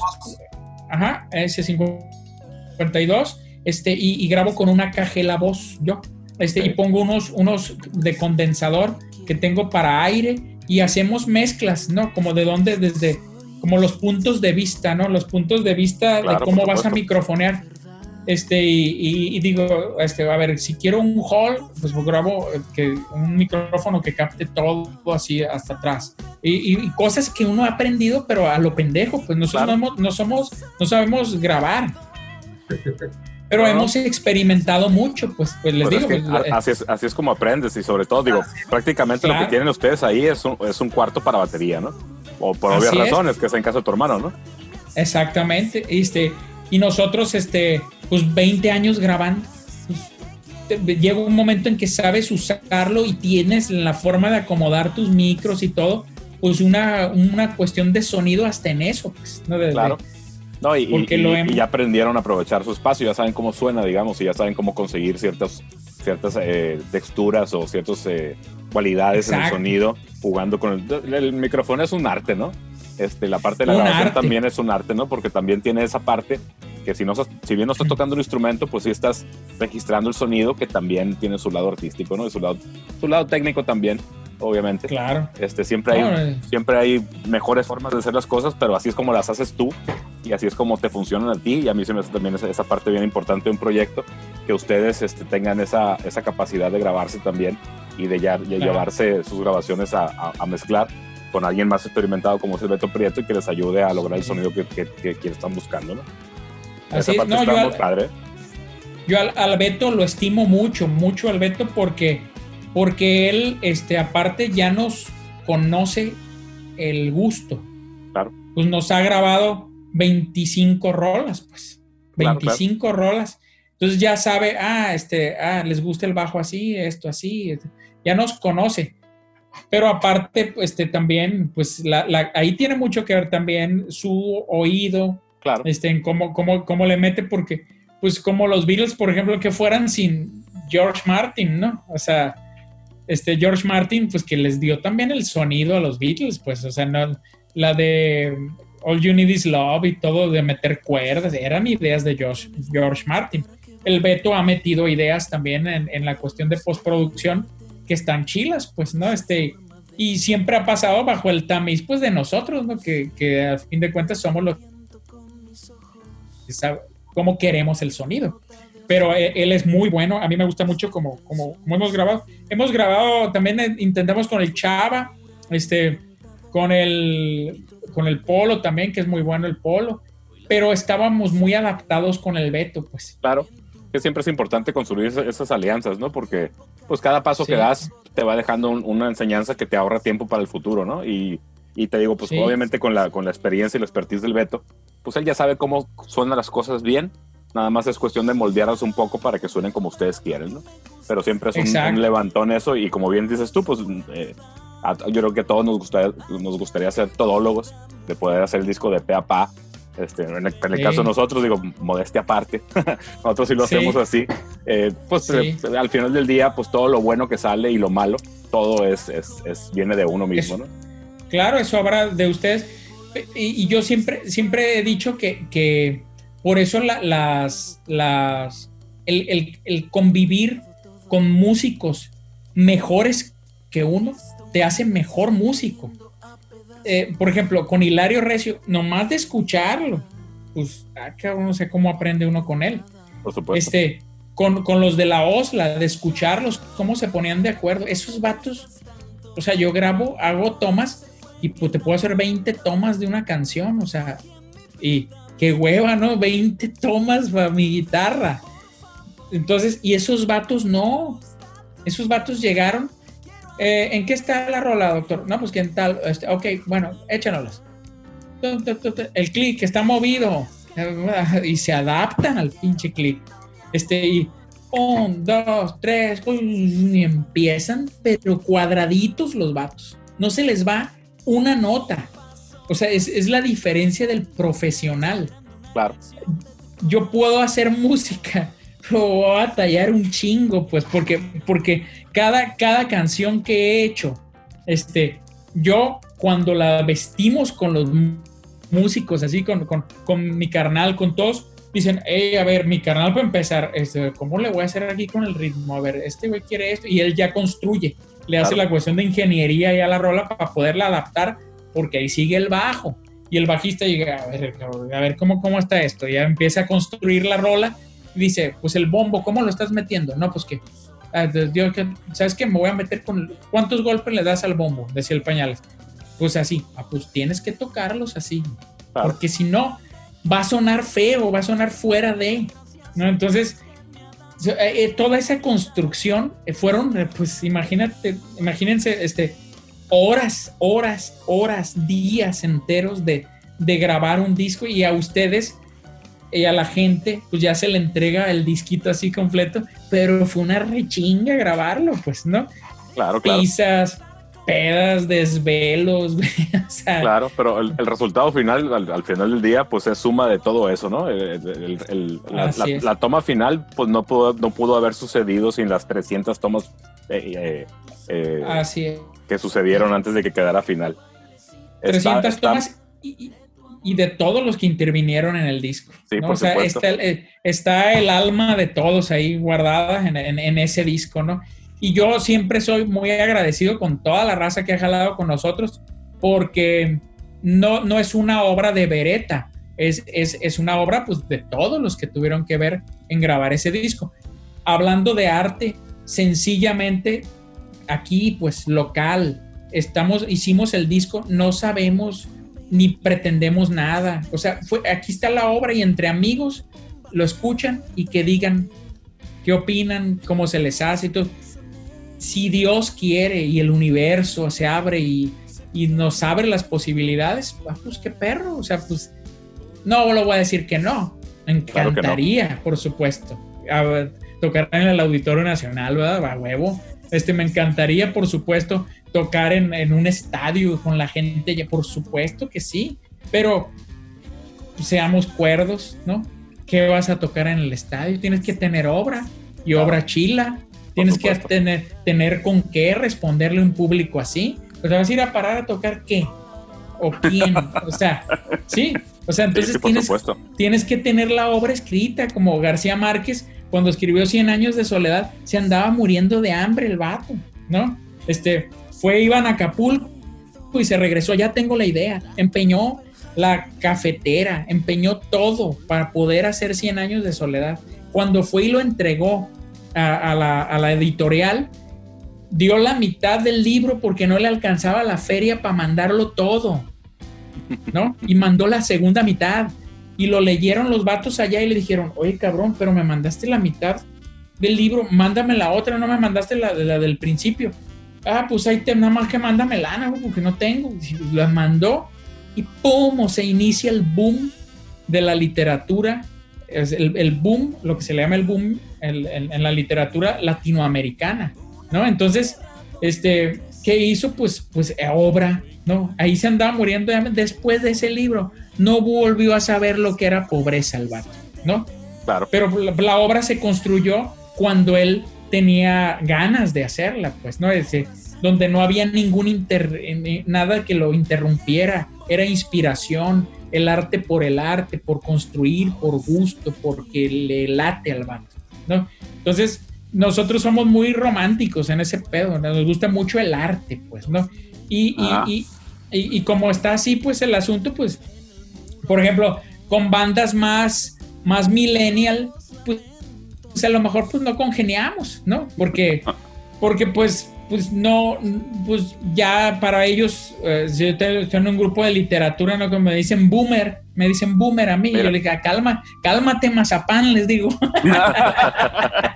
No, o sea, Fíjate, porque- Juan Carlos, que eso que comentas de, de García Márquez eh, tiene toda la, toda la equivalencia, por decirlo de alguna forma, con las bandas eh, que podemos recordar de los últimos 20, 30, 40 años, ¿no? Con sus primeros discos. Eh, no sé, ahorita se me ocurrió en, en lo que lo estabas diciendo de cómo cuando él logró ese disco, pues ya no supo lo que era la pobreza, digamos, y cuando escribió su libro, pues tenía todas esas penurias. Pues tienes toda la equivalencia, por ejemplo, con un grupo como Coldplay, ¿no?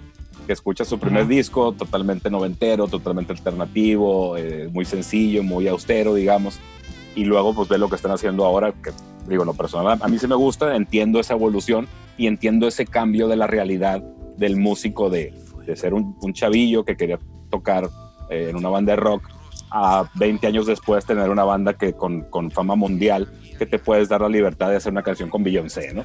Entonces, Ajá. este, yo creo que es, es un proceso, digamos, natural. Este, yo creo que ningún grupo que experimente el éxito en, sus- en su primer disco o el segundo, pues difícilmente va a replicar las condiciones que lo hicieron hacer las primeras canciones que fueron las que hicieron ese primer disco bien exitoso, ¿no? Entonces, pues obviamente la evolución es, es parte de, de, de- de la vida de un grupo, ¿no? Y, Claro. y siempre, obviamente, tener, como bien dices, obra, tener el, camino recorrido, pues es lo importante y por eso, te digo, recapitulando, pues esos primeros discos que tu hermano no quiere soltar, yo creo que por eso es importante sí soltarlo. Y Claro, por eso sí. es importante que haya un antecedente del- del- de, de su música eh, en, este- en esta oportunidad que tenemos ahorita, que es inigualable, de tenerla en plataformas que lo puede escuchar gente de todo el mundo, ¿no? Que te digo, Claro. somos conscientes de que, de que para, para que un grupo tenga una proyección, pues ocupas, y eso, eso no ha cambiado, ¿no? Con, con todo y que digan que el Internet eh, vino a, a- a dar oportunidades a la música independiente y eso, no ha cambiado que ocupas un aparato de promoción importante para que tu música tenga ese alcance, ¿no? Pod- podrá haber gar- garbanzos de a libra de grupos que, que por algún chispazo por ahí se hayan vuelto muy populares de forma orgánica, por decirlo de alguna Ajá. forma, pero pues yo creo que la, la industria de la música sigue siendo muy, muy similar eh, con, con sus variaciones a lo que era en los 80s y los 90s cuando las disqueras eran lo que dictaba lo que la gente escuchaba, ¿no? A través de los Así medios, a través de MTV, a través de todo, ¿no? Pero pues te digo, si te pones a ver la historia de, de- de la creatividad en cualquiera de las, de las ramas del arte, este, siempre hay esas similitudes, ¿no? Ya sea música, pintura o, o literatura, ¿no? Este, Sí. Por ese lado. Y, y yo creo que estuvo bien padre, estuvo bien padre esta plática. Y ahorita tirándole a salir, algo que quieran agregar, Juan, Juan Cristian. No, pues yo quiero agregar, darle las gracias al, al Anito. Se nos quedaron ahí varios temas en, en- en el tintero. Obviamente la, la intención de, este, esta reunión era hablar específicamente Beretta, pero eh, probablemente más adelante nos, nos vamos a reunir pues, para que nos hable de, de esa parte pre-Beretta, ¿no? Más, más a detalle que fue con los, os- eh, los osmosis, este, con todo este tip- tipo de antecedentes, ¿no? Está, está muy interesante estás muy leído y escribido y, y- y eso pues, pues se nota, ¿no? O sea, hay, hay, hay mucha tela de donde cortar y muchas referencias que han estado saliendo a lo largo de, pues yo creo que de estas dos horas, ¿no? Que, que- que hemos estado platicando y pues aquí a la espera de, eh, de, pues de lo que venga con Beretta. Nos gust- me gustaría mucho que, que- que nos dijeras cuáles son las redes sociales que tienen actualmente para que, para que nos los puedan localizar fácilmente. Sí, este, tenemos en, en Facebook, es eh, Beretta Band, Ajá. eh, eh, Beretta Band en Facebook. Este, tenemos en, en- en- se llama igual, creo, eh, se me va, este, pero es, es- es Nito Beretta, creo, Nito Beretta en, en, en ¿En dónde? ¿En Instagram, en. Instagram, en YouTube es Nito Beretta también. Beretta, También. sí, lo estamos viendo. Así es, este, y, y esas son las, las redes que tenemos. Y en Spotify, pues nos encuentran nuestra música como Beretta Confía, el álbum Confía. Ok, muy bien. Y, y próximamente ya el primer disco en, en Este- Spotify. Este, el primer disco lo vamos a, a trepar ya, lo voy a trepar a- aunque no quiera mi carnal. No, pues porque- que se aliviane, pues oye, pues Sí. dale, unos, dale unos chochitos acá cargados para que Sí. se aliviane. Y, y- y- y fíjate, Cristian, que, que hay una amiga este, que nos dice, oye, me- de repente me manda así, este, eh, así un mensajito. Me dice, ve lo que vengo escuchando del primer disco y me dice, Sí. siempre cuando escucho su disco, dice, me ponen de buenas. Y yo, qué perro, o sea, que te diga Claro. eso una uno. amiga, con uno, que te diga, dice, qué, qué Con uno perro. se eh". hace. Dice, hey, güey, voy aquí a Mazatlán, güey, vengo manejando y los puse, güey, no mames, güey, pues, está bien perro su disco, ¿no? Entonces, ah, muchas gracias, le digo, este, eh, y, y le digo a mi carnal, es que no, no debes de ser tan, tan específico. Me dice, no, es que la- las baterías siento que están así. No, Y- no, y- no, no, no. no. No, Y, no, y no. me, me hace alusión a, a algunas letras también. No. No, este, Vaya, Bueno, tú, ya, tú- tú ya parte. hiciste mucha alusión a una parte de una letra, ¿no? Pero bueno. sí. Y, y- y para seguir la buena onda, pues yo creo que nos podemos cerrar y nos podemos ir con este tema de solo tú, ¿no? Sí, está Sí. Claro ¿Qué sí, onda, va. Vika? Claro, sí. Juan, adelante. No, no, no. Eh, ¿Nada? eh, no, no, no, realmente era. eh, me, me ganaste lo, lo que iba a decir, Pato. Ah, ok, lo de irnos con, con, con ese tema estuvo muy platicado. Yo quiero ver la bola de esferas y, y este lugar de fiestas que, que- se platicó aquí en este podcast, ¿no? Y de fiesta Entonces- para niños. Fiesta Vale. para niños, órale. Entonces, Bueno, ¿quién va a pues, hacer la salida, este, Pato? pues- ¿Te vas a animar? me voy a animar a hacer el cierre. es que este cierre siempre lo hace yo, sí, pues, pero ahí voy. ¿verdad? Me, me lo aviento, me lo aviento yo. Tú te lo vientas, arre, arre, arre. Sí, sí, porque ¿Qué tan estudiado tengo el tema? Esto fue el Ultrasónico Podcast. Muy buenas noches, buenas la- los tengan, buenas las tengan. Buenos días, buenas noches. Adiós. nos, nos la chingaré yo, sí. Bye. Chayito, como dijera yo, sí. Bye. Los dejamos con solo tú. Ánimo. Vámonos.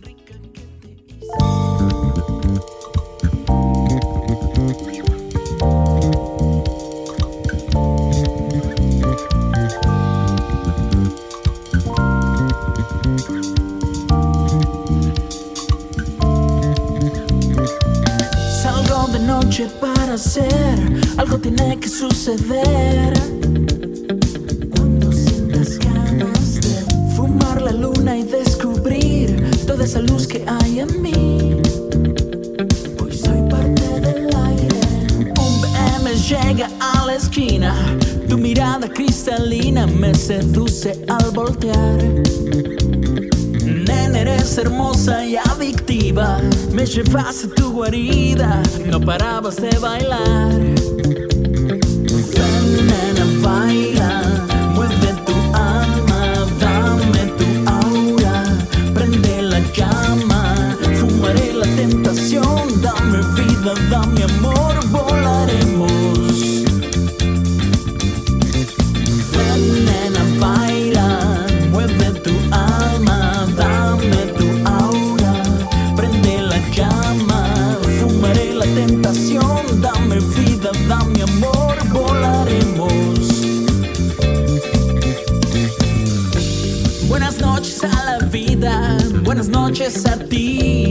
buenas noches a la luna, buenas noches a mí. Se buena conmigo, nena, viajo solo por aquí. Buena suerte, buena estrella, luz de oro para mí. Baila, mueve tu cuerpo, dame tu luz, tus besos. La noche es joven, su voz se oye. Sabes que me hipnotizas, que tú me paralizas. Noche del diablo, caí en tus brazos.